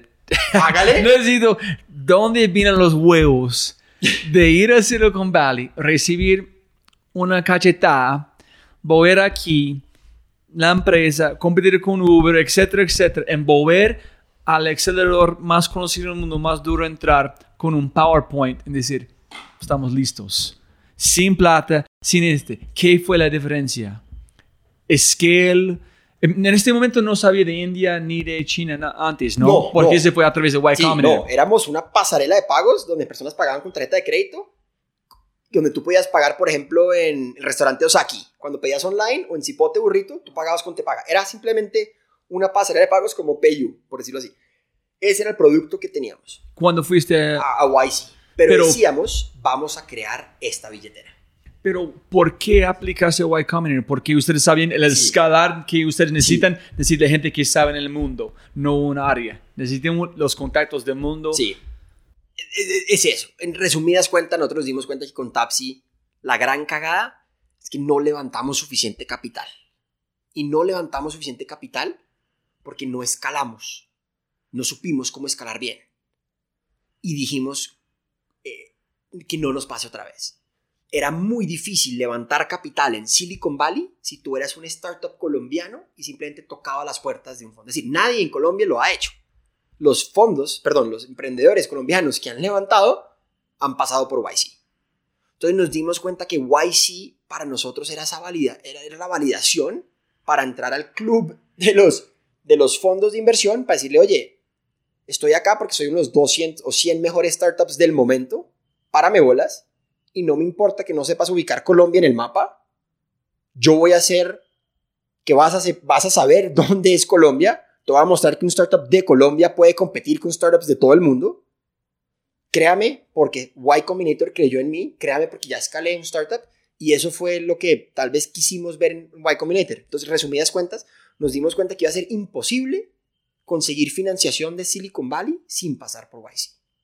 Iba a ser imposible nosotros mismos reconocer que no debemos hacer, que sí, tener mentores. Nuestro mentor era la persona que lideró Growth en Airbnb. Ese es porque enviaron a los otros lugares, como les enviaron Joe en Francesca a Nueva York para estar con sus consumidores. Sí.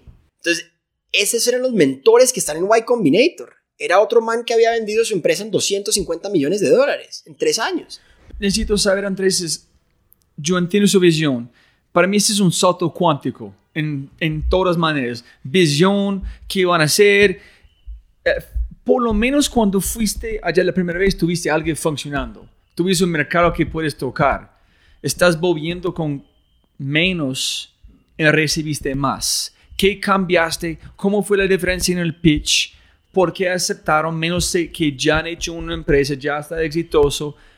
En tu opinión, ¿qué es la diferencia que aceptaron? Yo creo que son dos o tres cosas claves. Creo que ¿Hablaste con Freddy o Simón antes sí, de ir por total, allá? Total, Hablamos con ellos, nos dieron todos los, Los advice. tricks, ok. Simón me ayudó con el pitch una semana antes, mientras que el man estaba manejando una multinacional. El man se tomó par horas de sentarse conmigo y revisar que lo que nosotros estábamos, como que la historia que estábamos contando era chévere. ¿En qué dijo sobre cuando escuchó la idea de Te Pague?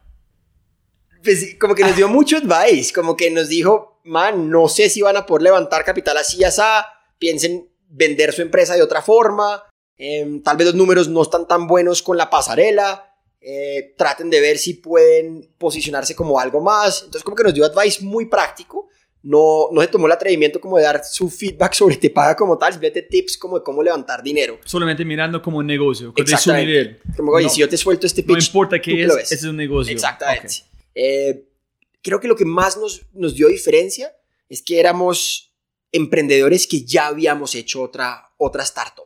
Creo que eso en Silicon Valley y creo que cualquier inversionista valora demasiado. Si tú eres la primera vez que vas a montar una startup, puta, me da susto darte un cheque de un millón de dólares porque creo que no sabes qué hacer con este dinero.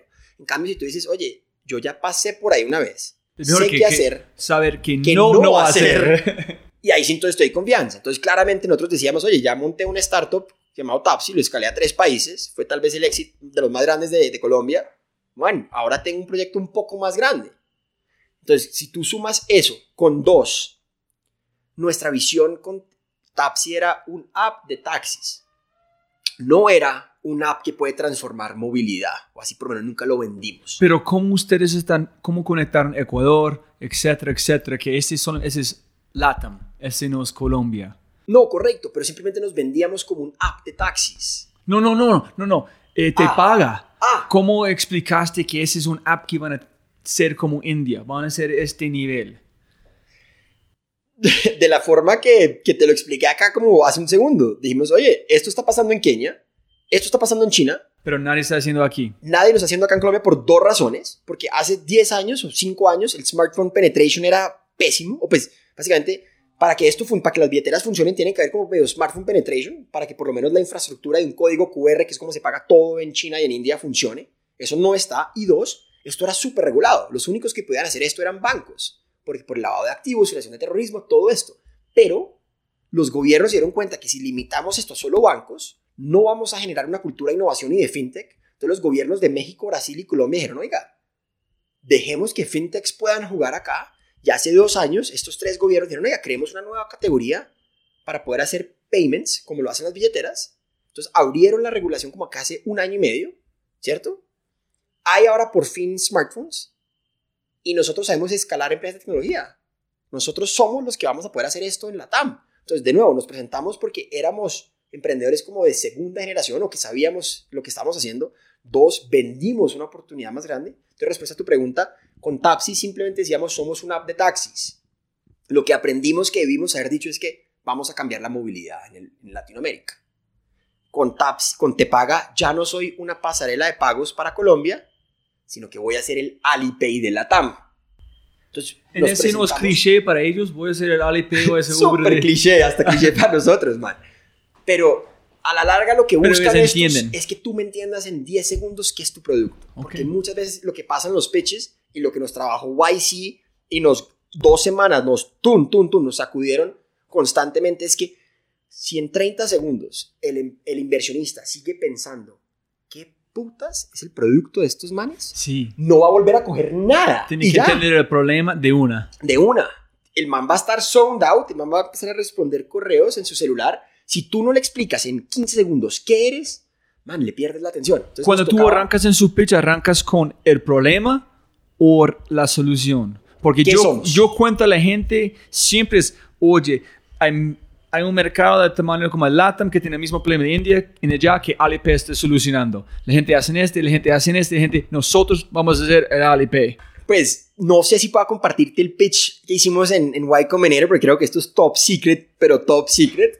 Pero como. ¿Por qué? como no sé por qué, man. Pero no se ven casi, simplemente es secret. Eh, Ok, como la receta de Coca-Cola. Sí, más o menos. Eh, arrancamos describiendo qué es Te Paga.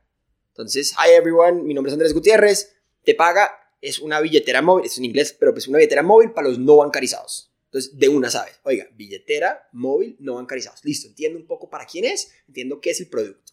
Y arrancamos diciéndole, las billeteras móviles en países emergentes son gigantes. En China procesan 3 trillones de dólares. En India 1.2 billones y en Kenia la mitad de todo lo que produce un país pasa por una billetera móvil. En paso menos de cinco años. Cinco años. Pero en Latinoamérica no hay nadie que está haciendo esto. Y la razón por la que no lo ha hecho es por esta y esta. Nosotros nos dimos cuenta de esta necesidad cuando estábamos en nuestro startup previo. Y mientras que llevamos este startup a ser el más grande de Colombia, nos dimos cuenta que acá había una necesidad muy, muy putamente grande.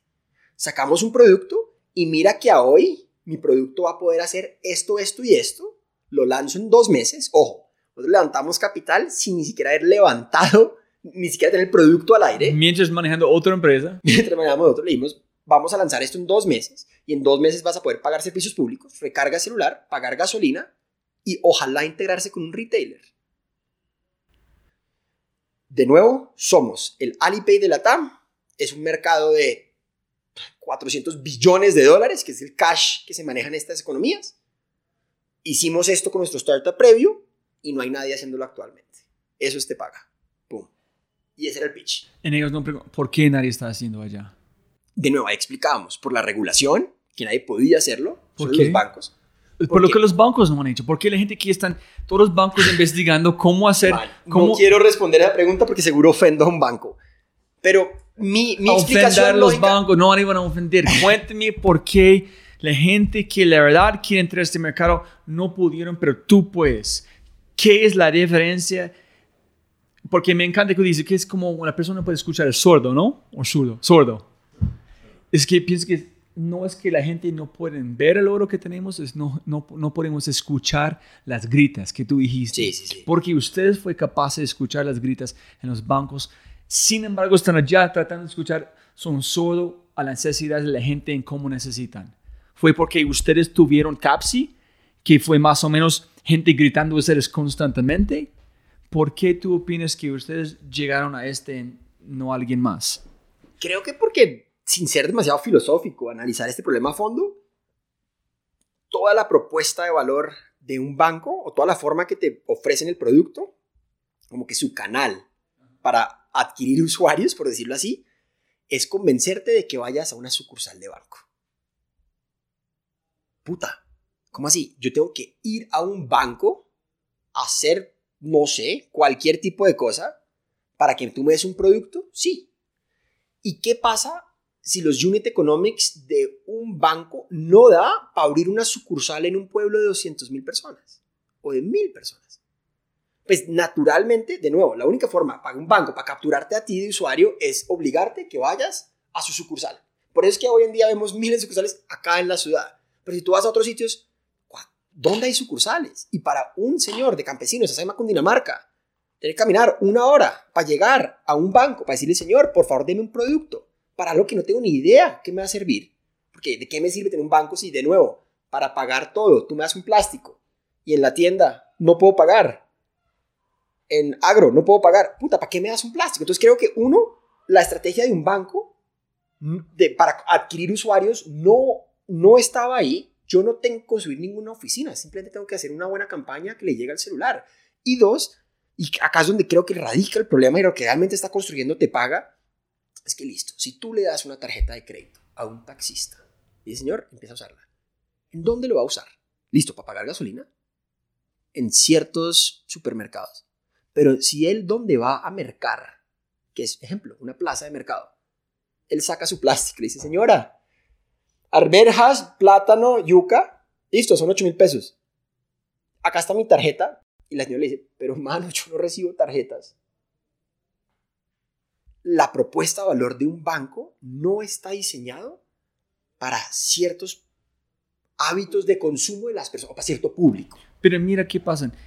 Posiblemente la gente que tú vas a estar modificando los hábitos, ellos van a modificar los hábitos de los arriba. Porque la gente hay billetera móvil que nadie usa. Así es. Nadie. Y están al lado del banco más grande en Colombia y nadie usa un billetera móvil al lado de un lugar que Posiblemente la gente este van a cambiar los hábitos de, los, de todos. Porque para, la gente allá es, es el pulso de Colombia, no es los otros. Los otros son la minoría. La gente que este mercado es la mayoría los tenderos, los pymes, es 80% del país. Sí, que no usa bancos, o perdón, que no usa tarjetas, porque no tienen, es decir, explícame cuál es el uso si yo no puedo gastar en los puntos donde yo gasto con este plástico. Todos los meses me quitas plata.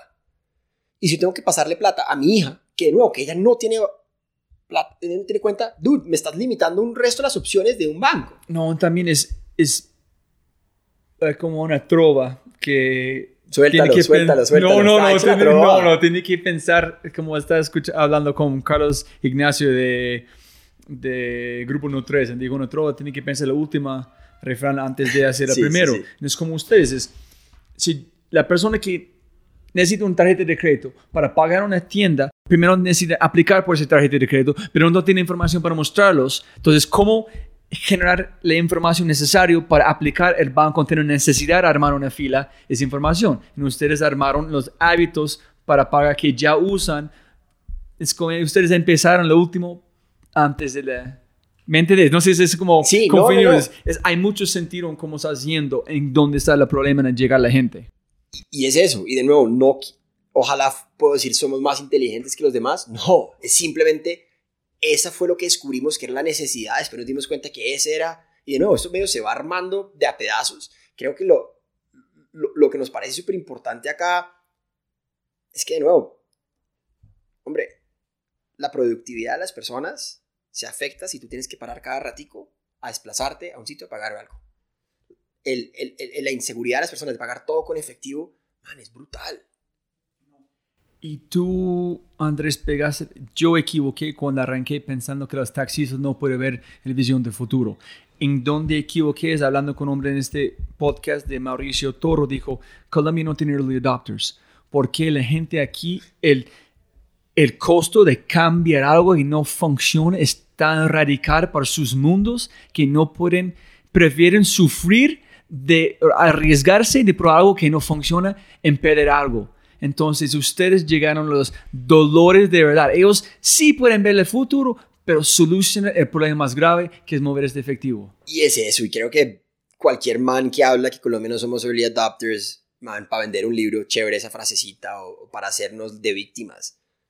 El conductor de taxi, que era, podía ser tal vez el que cualquier persona no daba un centavo que fuera a adoptar tecnología, lo que te digo, uno de cada cinco hoy tiene un smartphone y usa celular. Muéstrame otra industria donde una cada cinco personas adoptó la tecnología. Y a donde voy con todo esto es, Colombia es el, el tercer o cuarto país de la TAM, o el segundo, que más cuentas de Twitter tiene, que más cuentas de Facebook tiene. Colombia está hecho de early adopters.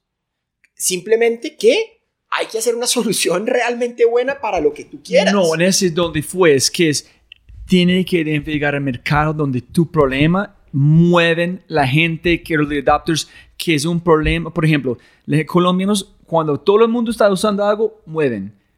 Por ellos saben que funciona. Pero ustedes, él está hablando más, cuando entra al mercado para un adopter en Colombia, tienes que solucionar algo que de verdad es un dolor doloroso. Este es donde van como él con y este. sí, y, y creo que eso sí es totalmente cierto. Y, y de nuevo, pero te digo, creo que nosotros solucionamos tanto con Tapsi como Te Paga unas problemáticas que estaban pidiendo a gritos las personas, que de nuevo, cualquier mejora incremental ya lo van a recibir con brazos abiertos porque no, esto cambia la vida de las personas. Hoy un taxista hace el 80% de sus trabajos a través de una app, que ese mismo app te sirve para evitar tráfico a través de Waze, que sirve también para usar Skype, para poder llamar a las familiares que no he podido hablar. Esto tiene un poder de cambiar como con, un, como con el alateo de la mariposa que habla, ese butterfly effect, y lo de te paga va a ser exactamente lo mismo. Hoy la persona está recibiendo ingresos, mañana él va a poder acercarse a un banco y decir, oiga, deme este crédito. Pasado mañana va a poder enviar remesa a su vida que está yendo en otra ciudad, todo desde el celular. Y ojalá que podamos llegar a los niveles de China. Ojalá que la regulación nos permita fintech players hacer esto. Ojalá que nos, nos vean como alguien que está aportándole valor y no quitándole mercado. Porque esto no, no lo pueden ver así. Y creo que una pregunta tuya que, me, ponías preguntando desde, desde por la mañana, para ti, ¿qué es innovación? Y dije, uy, ¿cómo respondo a esta pregunta para no sonar como un idiota? Y si, no, y, y es importante entender, porque ellos nunca pensaron en TAP, si eso es innovación o no. Solamente un problema en fue allá. Pero si tú vas a hablar en una conferencia, Andrés Gutiérrez de TAPSI van a hablar de innovación, pues ellos no quieren escuchar. Andrés encontró un problema en, con su No, amigo, trató de no. solucionarlo. Ese no y, vende. Y eso creo que es la problemática que hemos tenido tanto como con universidades o con gente que escribe libros de frameworks. Man, la innovación no se saca siguiendo unos flujos o unos PowerPoints o llenando hojitas. No, man, la innovación se saca simplemente probando en el mercado algo que usted crea, porque siempre son, puta, tengo un, un, un hunch, una corazonada que me dice que acá hay algo para mejorar, que usted lance y diga, sí, pero no lo he mejorado todo, sigamos metiendo. Eso es realmente innovación. Innovación para nosotros son mejoras y avances para la sociedad, para el mundo y las empresas. Para mí eso es innovación. Son avances que mejoran la sociedad. Y para nosotros eso era Tapsi. No es que nos sentamos de nuevo con un cama a decir, oiga, ¿cómo innovamos? ¿Cuál es el proceso o el, o el, gate stage para innovar? No, man, jamás. Saque algo que usted sabe porque usted es un consumidor. Entonces, ojalá usted va a saber qué es eso que le está faltando a usted. Pruébelo, itere muy rápido, saque una propuesta de valor, encuentra unas ventajas, ojalá que sean súper defensibles o, o ventajas competitivas, explótalas al máximo, mira a ver si hay otros mercados donde lo puedas adaptar, sigue creciendo, sigue innovando y ojalá que ahí poco a poco encontrarás la fórmula del éxito, que el playbook que usamos en Tapsi no la podemos replicar en Tepaga y nunca vamos a encontrarnos a los mismos competidores, los mismos actores, el mismo mercado, el mismo fenómeno. Claramente sí hay ciertas cosas que debe replicar. Hire, hire slow, fire fast. Piensa en grande. Valide muy bien el product market fit. Descubre si realmente este producto les dé valor a las personas. Contrata equipo muy bueno. Y creo que esas son como las, las enseñanzas que realmente nos dejan a nosotros para seguir pensando que si con TAP, si lo pudimos escalar, hacer el app más descargado del país por tres años consecutivos, ¿por qué no podemos hacer esto para hacer el app más descargado del, del continente? Ya con todas las enseñanzas con Tapsi, ya con unos inversionistas que piensan 10 veces más grande que nosotros. Porque los inversionistas de Silicon Valley es el man que vio entrar con chancletas, un man que dijo, hay una red social que va a cambiar el mundo. Me dieron, pff, ambicioso, pero hágale. Otro man que dijo, mmm, puedo descubrir las fórmulas para resolver problema de baterías y lo hicieron. Y hay tantas personas más locas que uno que entraron a, a esa oficina de Silicon Valley y que le dijeron, hágale, usted puede transformar el mundo y que ese man lo hizo que ahora nosotros decimos, ¿por qué no? ¿Por qué no yo?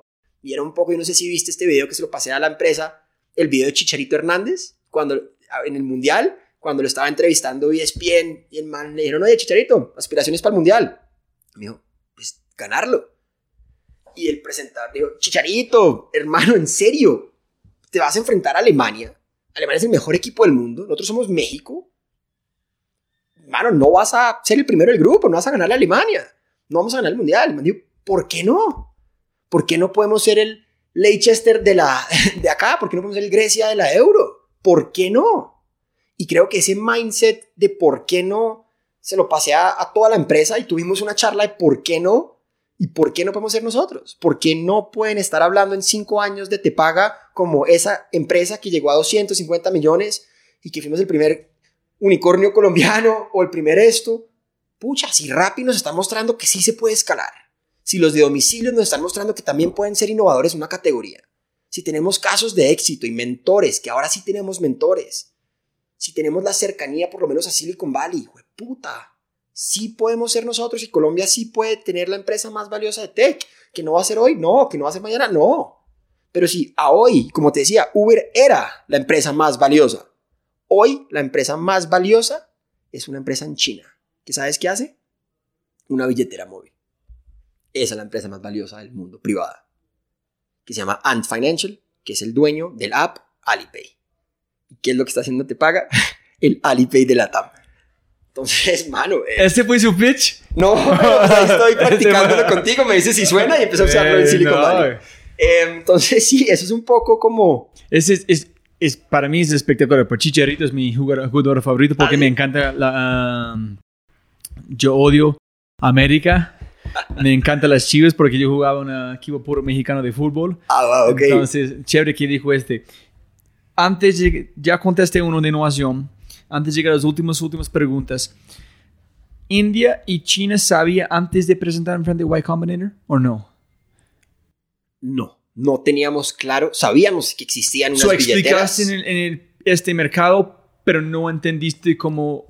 En el pitch, para entrar a Y Combinator, no teníamos referencia a Alipay, ni WePay, ni Paytm. Sabíamos que existían unas billeteras chévere, que se estaban usando, pero no sabíamos, por eso te digo, nosotros entramos a Y Combinator siendo una pasarela de pagos. Pero en la mitad de Y... presentaste? No, no, no, para entrar a Y Combinator. ¿En entrar si no dijiste este? No, nosotros entramos a Y Combinator diciendo somos una pasarela de pagos que tiene otro producto llamado billetera. ¿Cómo aceptaron? Pasaron su background. Aceptaron solamente Pasaron porque background. Si veíamos que con pasarela estábamos creciendo a 20% mes a mes. Veíamos que no habían, porque Stripe era básicamente pues eso. Stripe era una empresa que también salió de ahí, que, fue, que es muy grande ahorita. Es el mejor. Ah, bueno, pues entonces Stripe, el concepto de Stripe no había en Colombia. Entonces dijimos, oiga, somos como el Stripe de Colombia, Stripe de la TAM. Me dijeron, oiga, Stripe es grande, pasó por acá, ustedes son emprendedores que ya hicieron exitosos, venga para acá. Pero ya cuando estuvimos en Y Combinator nos dimos, oiga, tengo estos dos productos, ¿qué hago? Y los me dijeron, puta, fuck la pasarela de pagos. El futuro es este. Ellos dijeron este. Más o menos obviamente nos dijeron, ustedes tienen que descubrir qué producto es. Por dentro nos decían, respóndanse estas cuatro preguntas. Ellos ya sabían, son mucho más inteligentes que nosotros. Dijeron, respondan estas cuatro preguntas. Cuando usted responde estas cuatro preguntas, como cuál es el tamaño de mercado, qué ventaja competitiva eres, eres el primero en esta categoría, cuál es tu competencia, al responder estas cuatro preguntas vas a ver tal vez qué producto es más atractivo. Hicimos el ejercicio con los founders y dijimos, uy, man, ¿qué estamos haciendo con Pasarela? Cuando hicimos esas cuatro preguntas, lo que se vende mejor acá es la billetera. Pero entonces chocábamos internamente, pero no tenemos un producto, no tenemos nada, ¿qué vamos a presentar en el famoso demo day? Si no tengo un producto, no tengo métricas, ¿cómo me voy a parar enfrente de una audiencia de los 100 mejores bicis del mundo? Decirles, señores, soy de Colombia, no tengo un producto y voy a cambiar el continente. ¿Será que eso sí podemos hacerlo? Afortunadamente sí, recibimos financiación, estamos haciendo esto, estamos haciendo nuestros ¿Por qué no? ¿Por qué no? Pero entramos, pero de nuevo, ya en Y Combinator, en la aceleración, fue que dijimos, oiga, estos manes de Alipay sí que son gigantes. Estos manes en China, Pero tú fuiste allá. Juan y Sebastián fueron a China e India. Yo fui a Kenia. Descubrimos en el proceso realmente qué impactante es esto.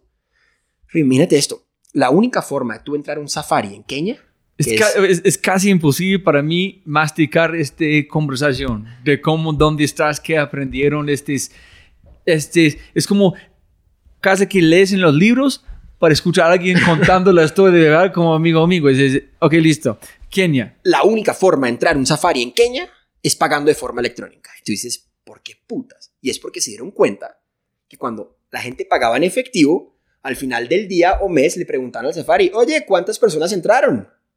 Y pues alguien del safari decía, no, entraron, ¿qué? ¿100 personas? Ah, bueno, coge la plata. Cuando entraron mil.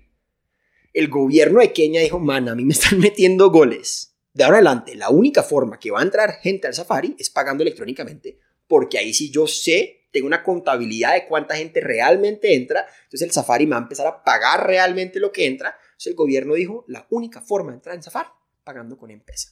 Y, y así, de- eh, algo muy similar hicieron en India, donde hicieron un experimento a la décima potencia, que es, dejamos de circular billetes de 100 mil y 50 mil. Fuck it, no más billetes. Yo, apenas pasó esto, las billeteras crecieron un 30%, porque la gente dijo, uy, hijo de pucha, entonces si ya no puedo pagar algo con esto, pues venga, sí, entonces pago con la billetera. Y programas del gobierno es lo que más han estimulado los crecimientos de las billeteras. Yo dije a la gente, es- hablando de tratar de eliminar efectivo, es ese es el banco más grande. Quitan los cajeros. Daron un countdown de 30 días en quitar todos. Si la gente, problema tuyo, en cada lugar van a ser una persona con tarjetas o cualquier cosa que use para... Pero quitan los cajeros. Eh, pero eh, no, no podemos hacer eso con la población. No sé, fue... Sí. Y ese ejercicio de monetización en la democracia o el segundo país más grande del mundo lo hicieron. Y sí, claro que hubo duelos, claro que hubo peleas, pero a hoy el nivel de corrupción bajó un 30%, el nivel de digitalización aumentó un 50% y a hoy pues mira las cifras que hay para eso. Entonces ya no hay tanto corrupción, ya no hay tanto lavado, ya todo está más transparente. En Kenia ya no reportan falso las- los ingresos que entran a un safari, las economías, el país se beneficia enormemente al esto. Y ni hablar de los costos de producción de un billete, mano. Ya vale más imprimir un billete que el mismo costo. Entonces, para allá va la economía, no es un... ¿Será que te paga? ¿Se está metiendo en algo que no es? Absolutamente no. Que si seré yo el más grande de la TAM, súper debatible. Que tal vez seré el primero en atravesar la puerta y sangrarme, seguro. Pero que esto va a pasar, sí. Que si yo voy a intentarlo al menos, pues puta, sí, porque si no me voy a arrepentir en 20 años de que, ay, qué mamera, yo pude haber sido ese weón que lanzó billetera móvil por toda la TAM. Entonces, eso es un poco lo que le estamos apostando. Tenemos founders y todo nuestro equipo acá. Tú le preguntas, oiga, ¿usted cree que va a ser la billetera más grande de la TAM? Todos dicen sí. La gente cree lo que estamos haciendo. Y creo que es un poco la formulita del éxito. Yo no tengo acá 32. Tú has visto la, la película de. Puta, porque estoy haciendo referencias de películas, sorry. Em, de 300, de, de la, de la pelea esta de Leonidas. Es como que llegan ahí cuando se están uniendo los ejércitos para enfrentarse a, a King Darius. Le preguntan, oye, señor Leonidas, ¿tienes solo 300 manes? Me dice, ¿tú cuántos tienes? Y me dice, no, como 1500. Y le dices, oye, ¿tu profesión cuál es? No, soy granjero. Ah, el tuyo. No, soy. Listo, ah, entonces ninguno es soldado. Señores, ¿cuál es tu profesión? Guerrero. Tuyo, guerrero. Me dice, pues parece que tengo más guerreros que tú. Y es un poco a que lo que va a hacer la diferencia, te pagan, no soy yo, no es Juan, no es mi visión, es el equipo que hemos construido acá. Estas personas tienen clarísimo cuál es mi visión. Entonces el día de mañana, si estoy levantando capital en Silicon Valley, este man sabe, como ojalá piensa Andrés, qué es lo que quiero y va a poder trabajar con incertidumbre para que yo no tenga que estar acá acompañándolo en cada paso. Si tú vas a una empresa cualquiera, no solo banco, sino a P&G, y le dices, oye, ¿cuál es el plan de a tres años con estos productos? No, ni idea, tengo presupuesto para un año. ¿Qué es, no tu- van a ¿Qué saber. es el propósito? ¿Qué es la visión? No sé. Eh, Algo sí, ser una empresa que- socialmente responsable con producto. No, man. En cambio, ellos saben exactamente qué queremos hacer, saben el roadmap, saben el plan, saben por qué no puedo lanzar masivamente porque no tengo todavía un permiso de un banco, saben que lo vamos a conseguir, saben que después de esto voy para Perú, voy para México. Ellos saben exactamente. ¿Pudiste concretar esta visión allá en, en Y Combinator con estos grandes, con esta visión que, oye, allá es. Gracias, ya sé.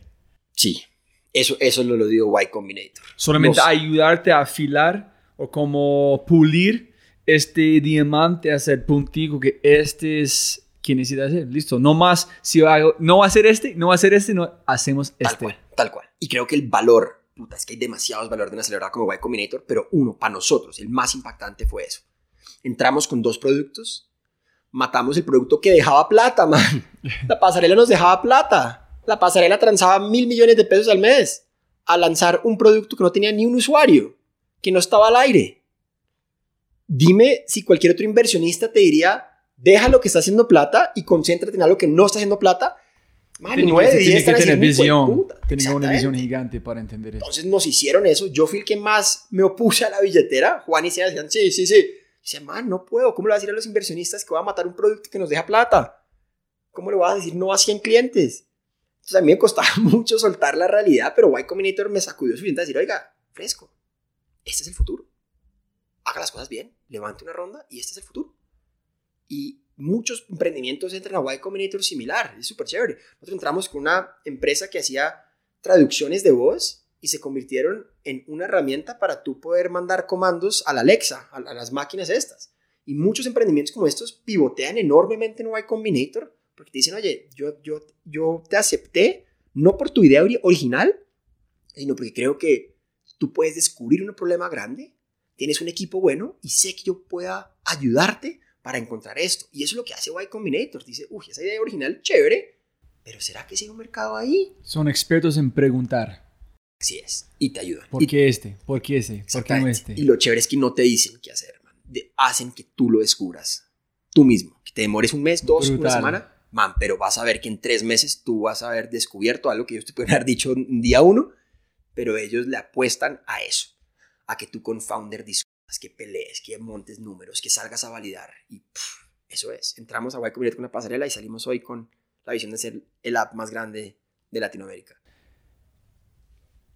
En el Jazz, eh, conectando listo, las últimas preguntas es uno de innovación, ¿cómo vamos?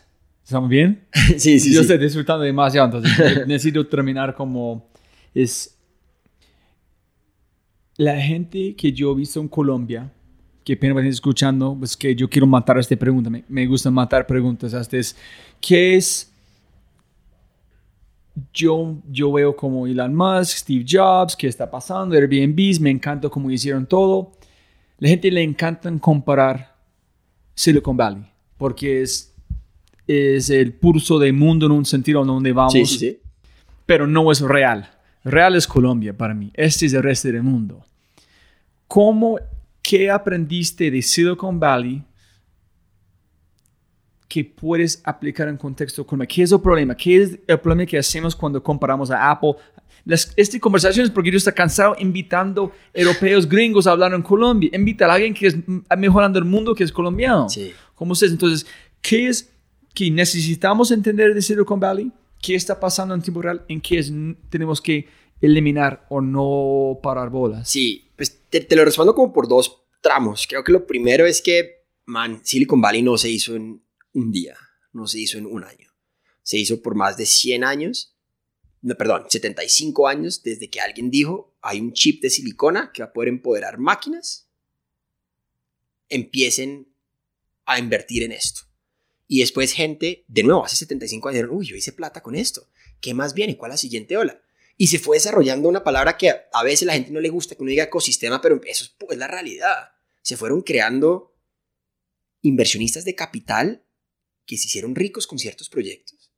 Empleados tempranos también se hicieron ricos y dijeron, puta, sí, yo entré como empleado, vi a mi amigo montar una empresa, yo también lo puedo hacer. Entonces empezaste a tener fondos de capital, emprendedores que han visto startups importantes.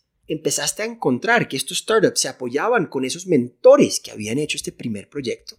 Y después te diste cuenta que toda una sociedad dijo, oiga, esto de tener un curso de emprendimiento, esto como de apostarle a startups no es tan loco. Y fue toda una cultura que, puta, tú vas a Stanford o vas a Berkeley o vas a la Universidad de San Francisco y dicen, man, emprendimiento es la carrera, no es ingeniería industrial, no es ingeniería de petróleos, es que acá es startups, acá es ser emprendedor. Y cuando te dicen, o cuando vas allá a Estados Unidos y te dicen, oye, fracasé un emprendimiento, te dicen, chimba, te invito a una cerveza, cuéntame eso. Acá si le llegas a decir a alguien, fracasé en un negocio, te dicen, este más un bruto. Y no le das peso a eso. Es toda una cultura que se ha replicado que, ojo, acá no va a pasar esto en cinco años. Pero mira que ya hay emprendedores de segunda generación. Mira que ya hay fondos de inversión que dicen, oye, puta, sí. Mira que domicilio lo vendieron por un billete. Invirtamos en el próximo domicilios. Ya empiezan a haber gente que dice, oiga, en Colombia se puede. Entonces, poco a poco se empieza a montar esto. Sí creo que se puede hacer acá. Creo que lo, lo único es que uno no le puede pedir ah, los programadores tienen una, una, analogía que no he podido coger todavía, pero es divina. Como cuando le dice, oye, ¿será que podemos sacar esto en un mes? me dicen, no. Y ¿por qué no? hágale. Meto a nueve programadores más, lo sacamos en un mes. Si es algo que se demora nueve meses, me dicen, no. Si tú tuvieras, es que no quiero decirlo y tampoco quiero macarlo, pero una mujer embarazada, si tuviera nueve manes más ahí, no puede sacar un bebé antes de nueve meses. Punto. Entonces, es como una analogía de hay que darle tiempo a que las cosas pasen. Em, hay que darle tiempito. Decir, ojalá que pudiéramos aumentar mucho más rápido, sí. Pero que si hoy veo que los startups latinoamericanos, perdón, de los startups latinoamericanos que hay en Y Combinator, Colombia es el país que más tiene, wow. Tú fuiste allá, pero donde tú sacaste su visión fue de Kenia y de India. Entonces, ese es donde me voy. Ah, es, mirando inteligencia artificial, machine learning, los Ubers, pero no pueden ser el Uber, tiene que ser el algo que es colombiano. no puedes duplicar algo allá porque ese no es Silicon Valley, es Colombia. Este pague 100% colombiano. Ese es porque me gusta. Pero la gente le piensa que van a duplicar algo este allá. Ese es donde me voy. ¿Qué, qué, ¿Qué necesitamos robar? ¿En qué tenemos que enfocar a nosotros mismos y no allá? uy, sí, me, encanta esa pregunta, ya la entendí bien y te la respondo con lo mismo. Roy. La, muestra de Empeza en Kenia, la muestra de Paytm en India, la muestra de Alipay, la muestra de un rock, marketplace que se llama Rakuten en Japón, esas son muestras realmente que no todo gira alrededor de Silicon Valley. Lo que sí pasa es que tiene que haber capital. Ahorita hay más capital en China que en Estados Unidos para startups. Por algo China está avanzando en muchas medidas más en la inteligencia artificial Mucho que Estados más. Unidos. Y no es que arrancó primero en Estados Unidos o China, no, simplemente es que hay una demanda para eso, porque las empresas de China necesitan eso para ser más competitivas y ya la gente sabe que tengo que invertir en research and development para ser más exitosa, si no van a ir a una empresa gringa y me compra, entonces hay capital para alimentarlo y es un poco eso. Suena súper crudo, pero tú necesitas plata, punto.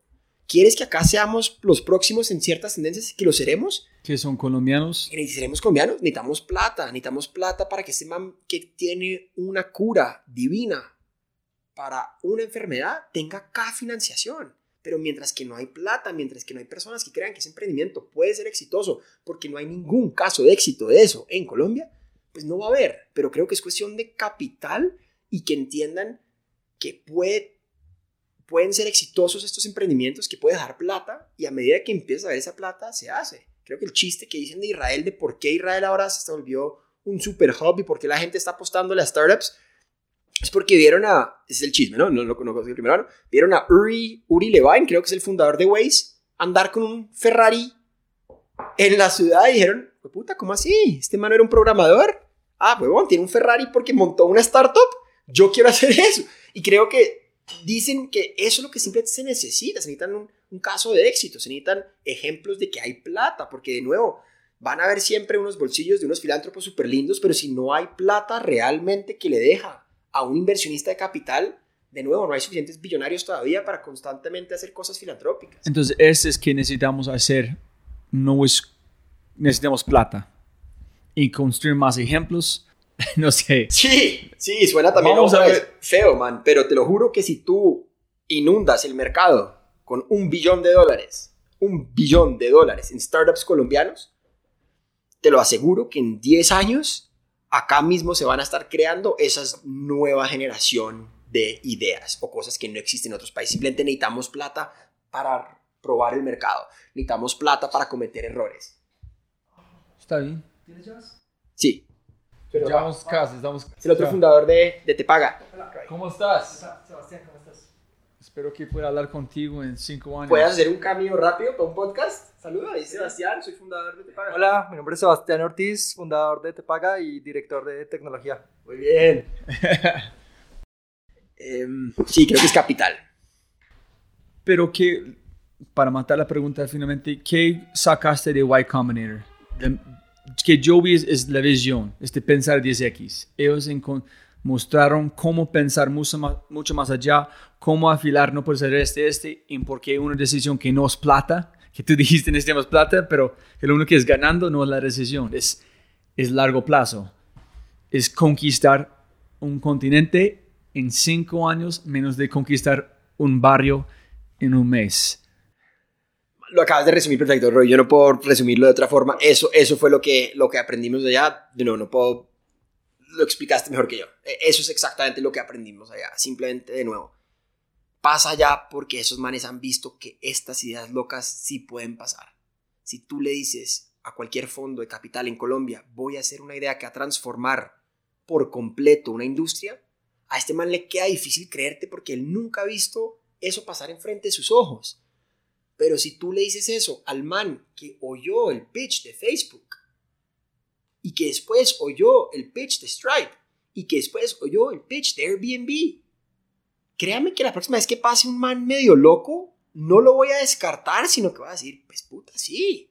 Y eso es lo que pasa todavía acá. Muchos inversionistas tú le dices, oye, voy a hacer esto y me dicen, "Ah, pero no, pero te lo aseguro que a hoy, si tú vuelves y le dices, oye, Rappi, Tapsi, domicilios, te paga. No, no, pienso que allá es la- el punto perfecto para terminar ya eh, con este es, es tiempo.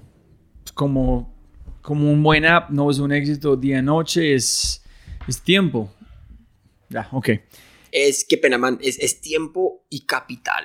Porque de nuevo, vas a pivotear en el camino, la vas a embarrar, vas a cometer un error tras otro y vas a necesitar suficiente capital para que después de golpearte por 10 puertas, encuentras que la puerta 11 es la que se abre. Pero Muchos- la plata viene del tiempo de gente viendo Correcto, éxitos sí, como sí, sí, ustedes. Sí, sí, sí, correcto, correcto. Simplemente nadie podría hacer una billetera queriendo en menos de tres años tener retornos. Nadie. Ninguna de estas billeteras grandes del mundo. Es decir, Empesa perdió plata por muchos años. Y a hoy, 40% de los ingresos de Vodafone vienen de este precisamente Empesa, que es un, es un intraemprendimiento de una telefónica. Entonces, En Kenia. en Kenia. Entonces, eso es un poco hacia donde voy con esto. Vas a necesitar capital porque vas a tropezarte mucho, vas a pivotear, necesitas suficiente tiempo como para poder respirar. Y, y ese tiempo, pero de nuevo, el tiempo te lo, te lo compra desafortunadamente el capital. Ya cubrimos que es innovación, equipo, eh, cultura, sangre en el juego. No hablamos, pero ya está suficiente con este. Eh, las últimas preguntas. ¿Olvidamos de hablar de algo de Te Paga? Yo creo que no. Em, yo creo que el capítulo de Te Paga hasta ahora se está arrancando a escribir. Em, no quiero revelar el final antes de que lean el libro. No, entonces veremos un poco qué pasa en los próximos años.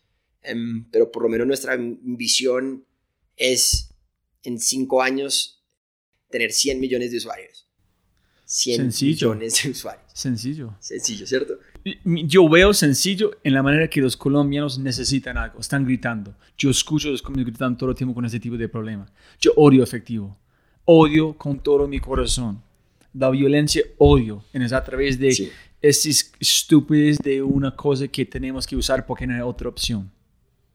Es tan sencillo como este. Entonces, es sencillo porque el problema es tan sencillo que si alguien, yo veo a mi vecino usando algo, yo quiero usarlo en él usó porque el dolor fue tan grande que él tomó el switch, que es muy co- complicado cuando hablamos de early adopter, es porque el problema fue tan grave que este es solucionando algo sencillo, 100 millones. ¿Cuántas personas hay en LATAM? Más de 600. Uno de cada seis. Similar a como el de India. Listo. ¿Qué son uno, dos o tres libros que han cambiado su vida o tuvo un impacto grande en su vida?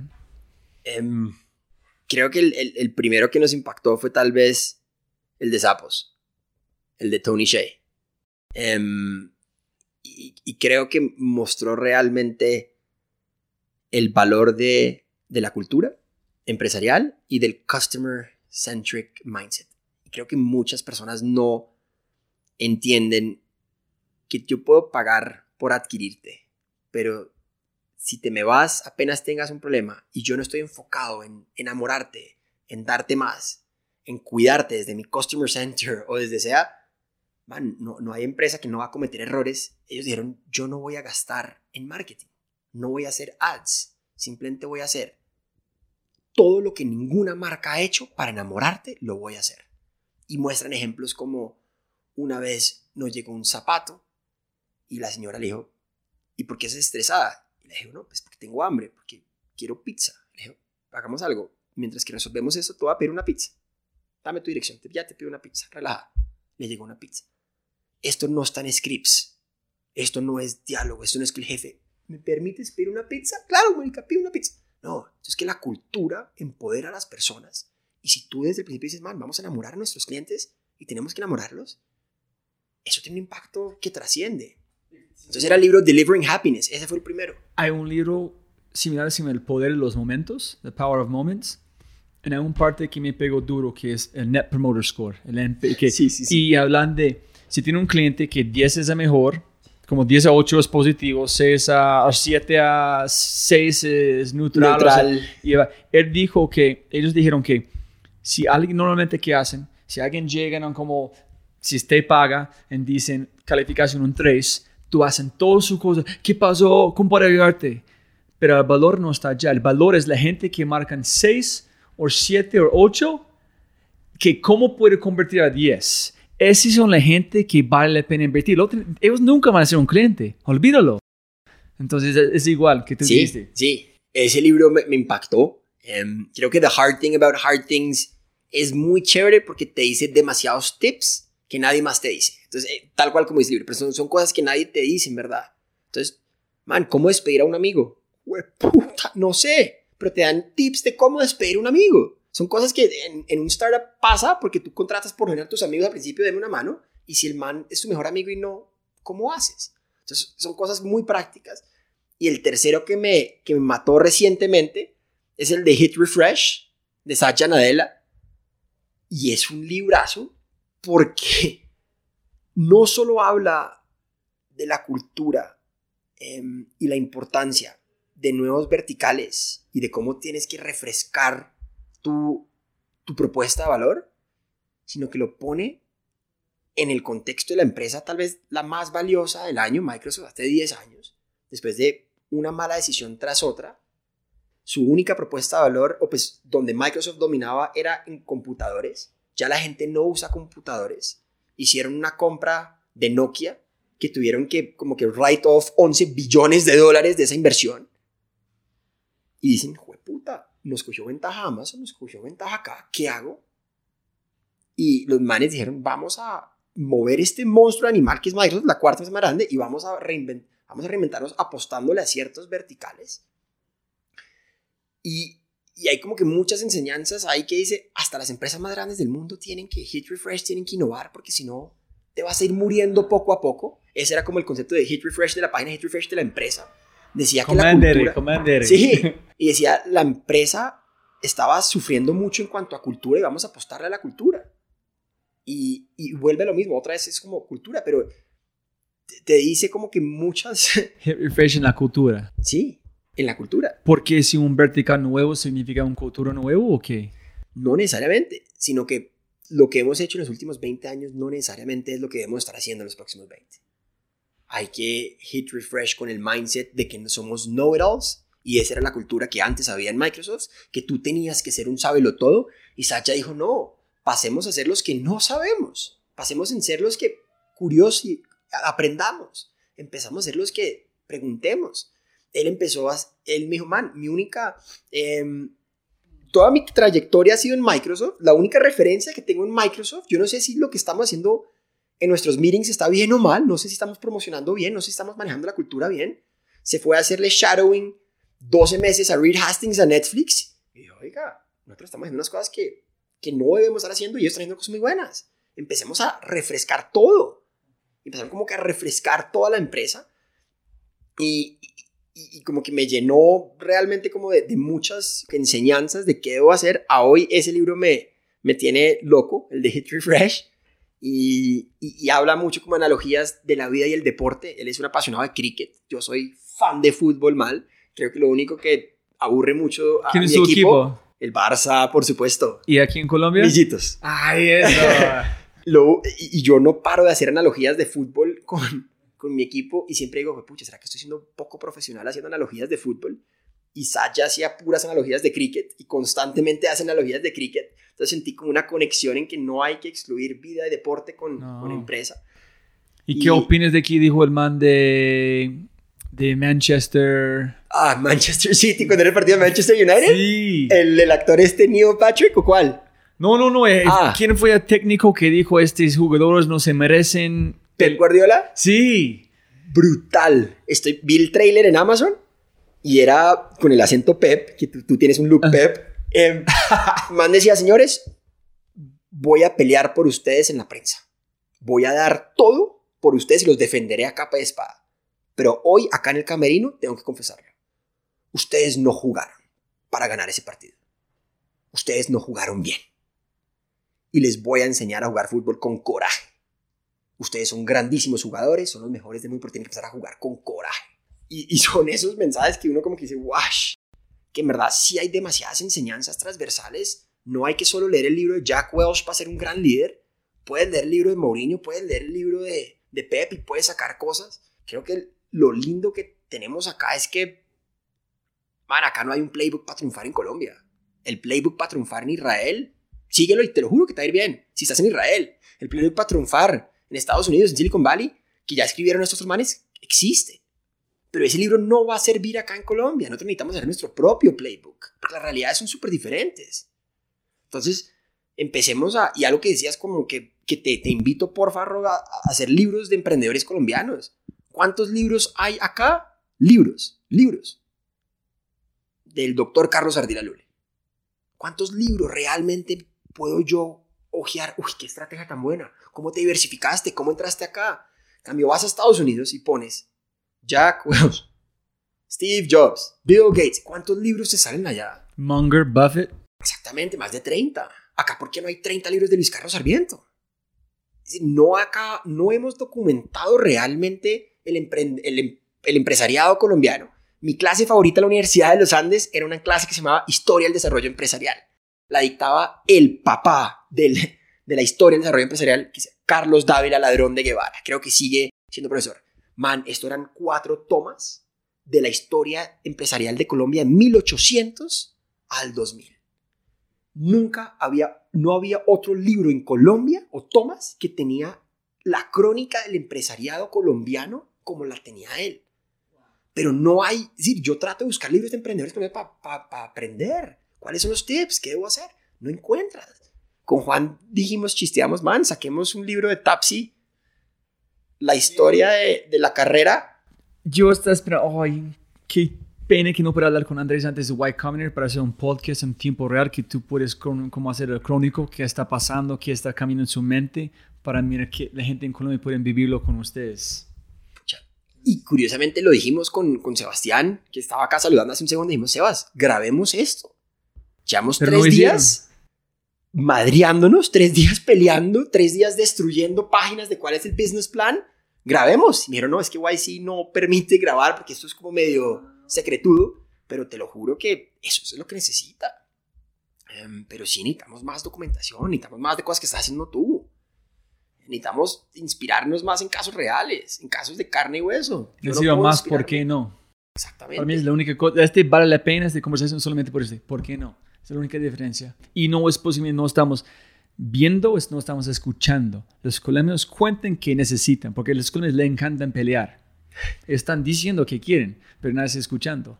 Están tratando de forzar una solución en ellos que no quieren. Así es. Y, y la última solo ah, referencia con Tapsi de esto. Todos los apps de taxis trataban de ocultar su customer service. Todos. Nadie quería oír del consumidor que si tuve un problema, que si quiero esta idea. Y para tú hacer una sugerencia alguna app de taxi era imposible. Escondían su email detrás de seis capas. El número de teléfono no aparecía. Nosotros dijimos, a la mierda, pongámoslo enfrente de todo el mundo en todo el momento.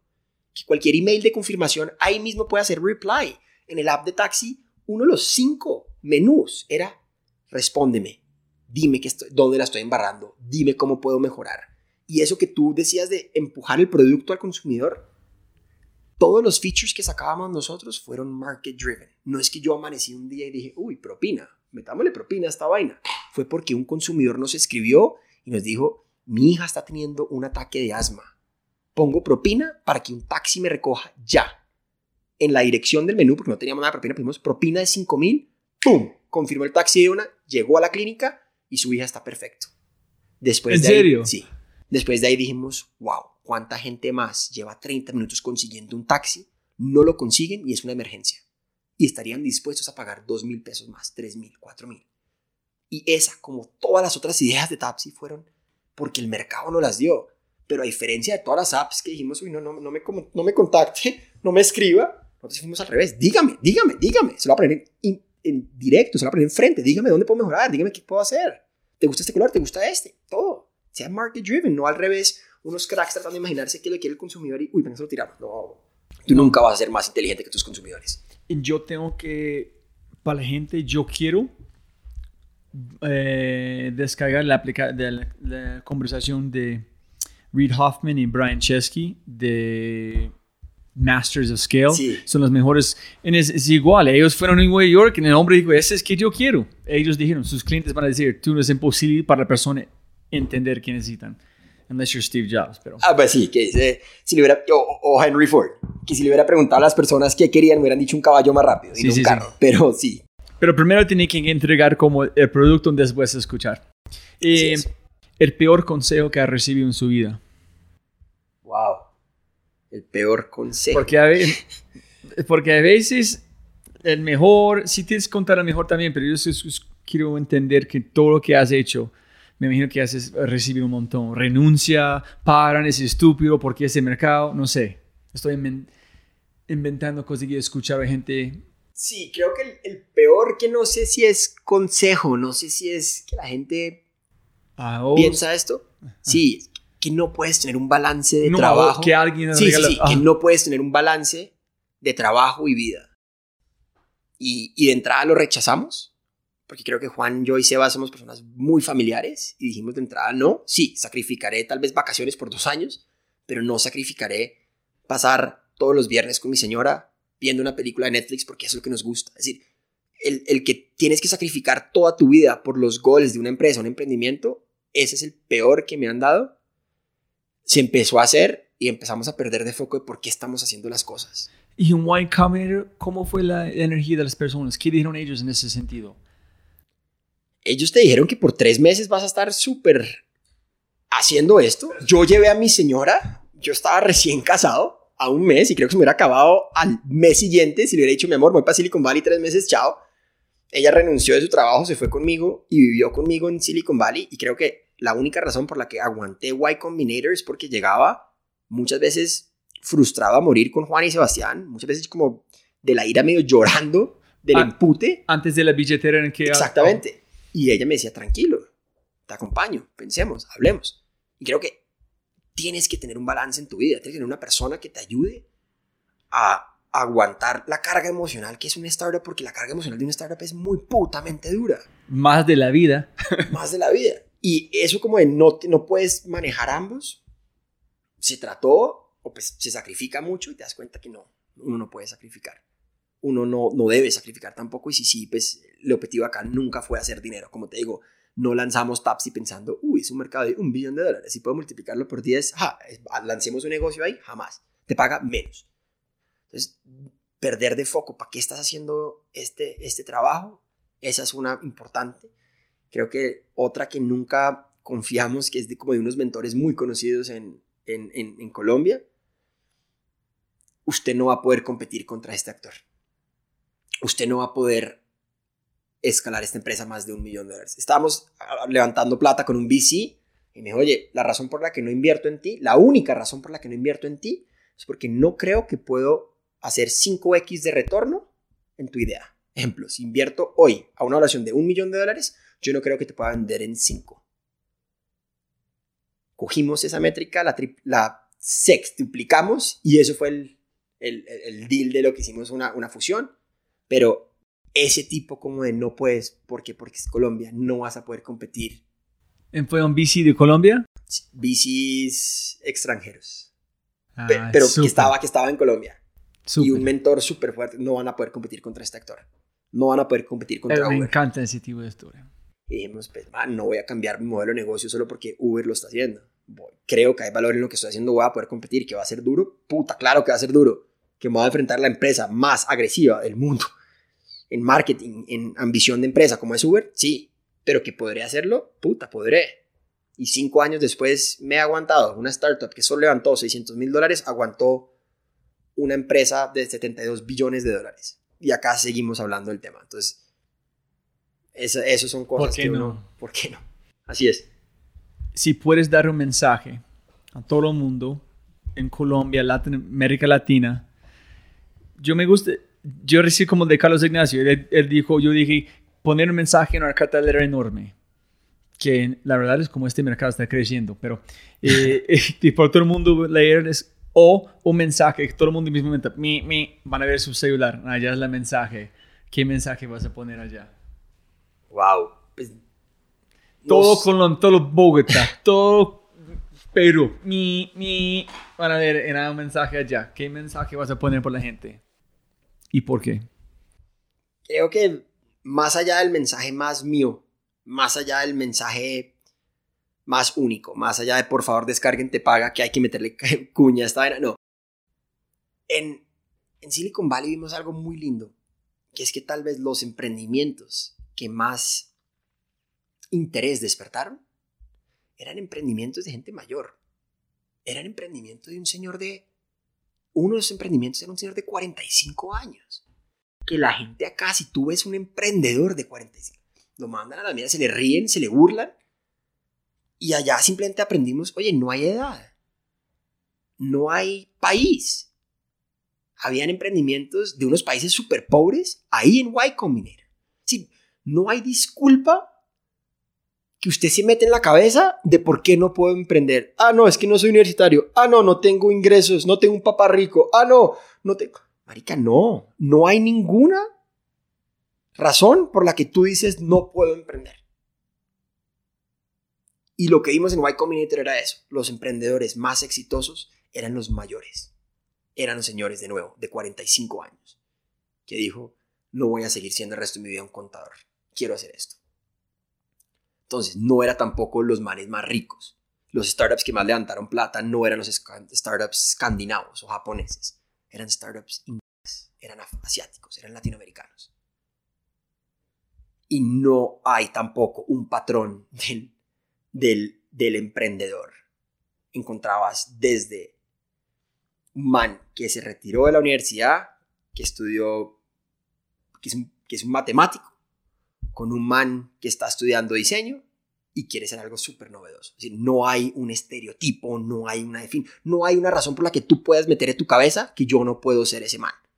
Y ese estereotipo es, bótelos, porque usted sí puede ser, que va a ser putamente difícil, sí, que tal vez 9 cada 10 no lo harán, pero no, es, no lo harán por su condición mental que ya se puso, que yo soy de acá, vivo acá, no, no hay razón.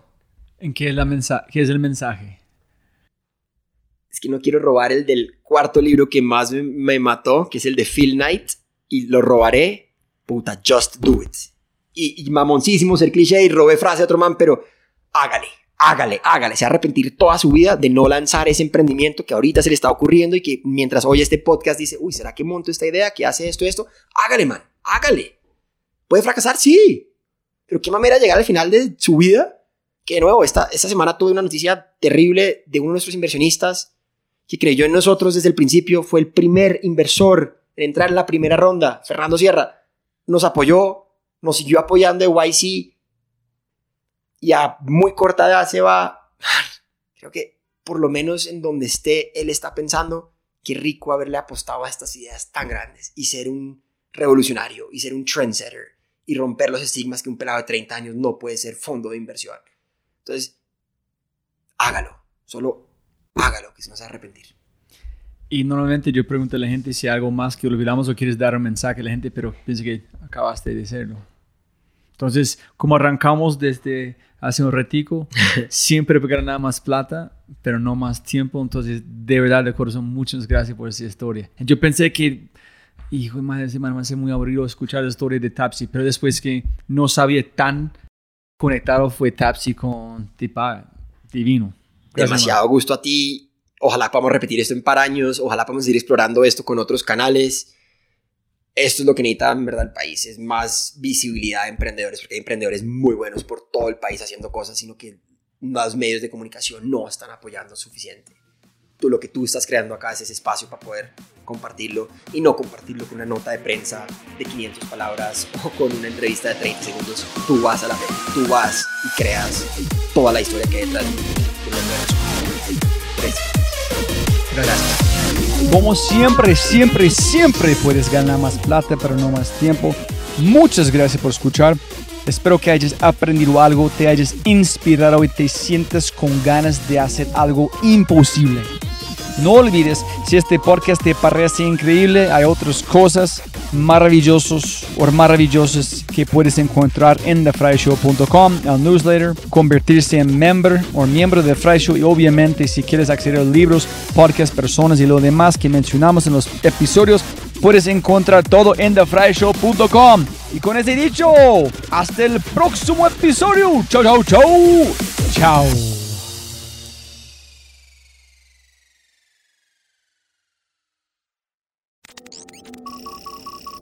Como siempre, siempre puedes ganar más plata, pero no más tiempo. Muchas gracias por escuchar. Antes de terminar, unas cosas importantes para preguntar y mencionar. Número uno, deja una calificación en Spotify. Ya, ya, déjala. Literalmente toma segundos y como yo mencioné, el impacto es enorme. Además, estarás garantizado de sentirte increíble el resto del día. También estamos produciendo todo el contenido en YouTube. El canal es espectacular. Tengo mi newsletter Conejo Blanco, las notas del podcast y los enlaces, las transcripciones. Nuestro otro podcast, Matamos Preguntas, escúchalo. Y más se puede encontrar en thefryshow.com. Y si quieres enviarme un mensaje o patrocinar el podcast, puedes enviarme un mensaje usando cualquiera de mis redes sociales con mi nombre a Robbie J. Fry. Gracias, abrazo grande y sigue escuchando.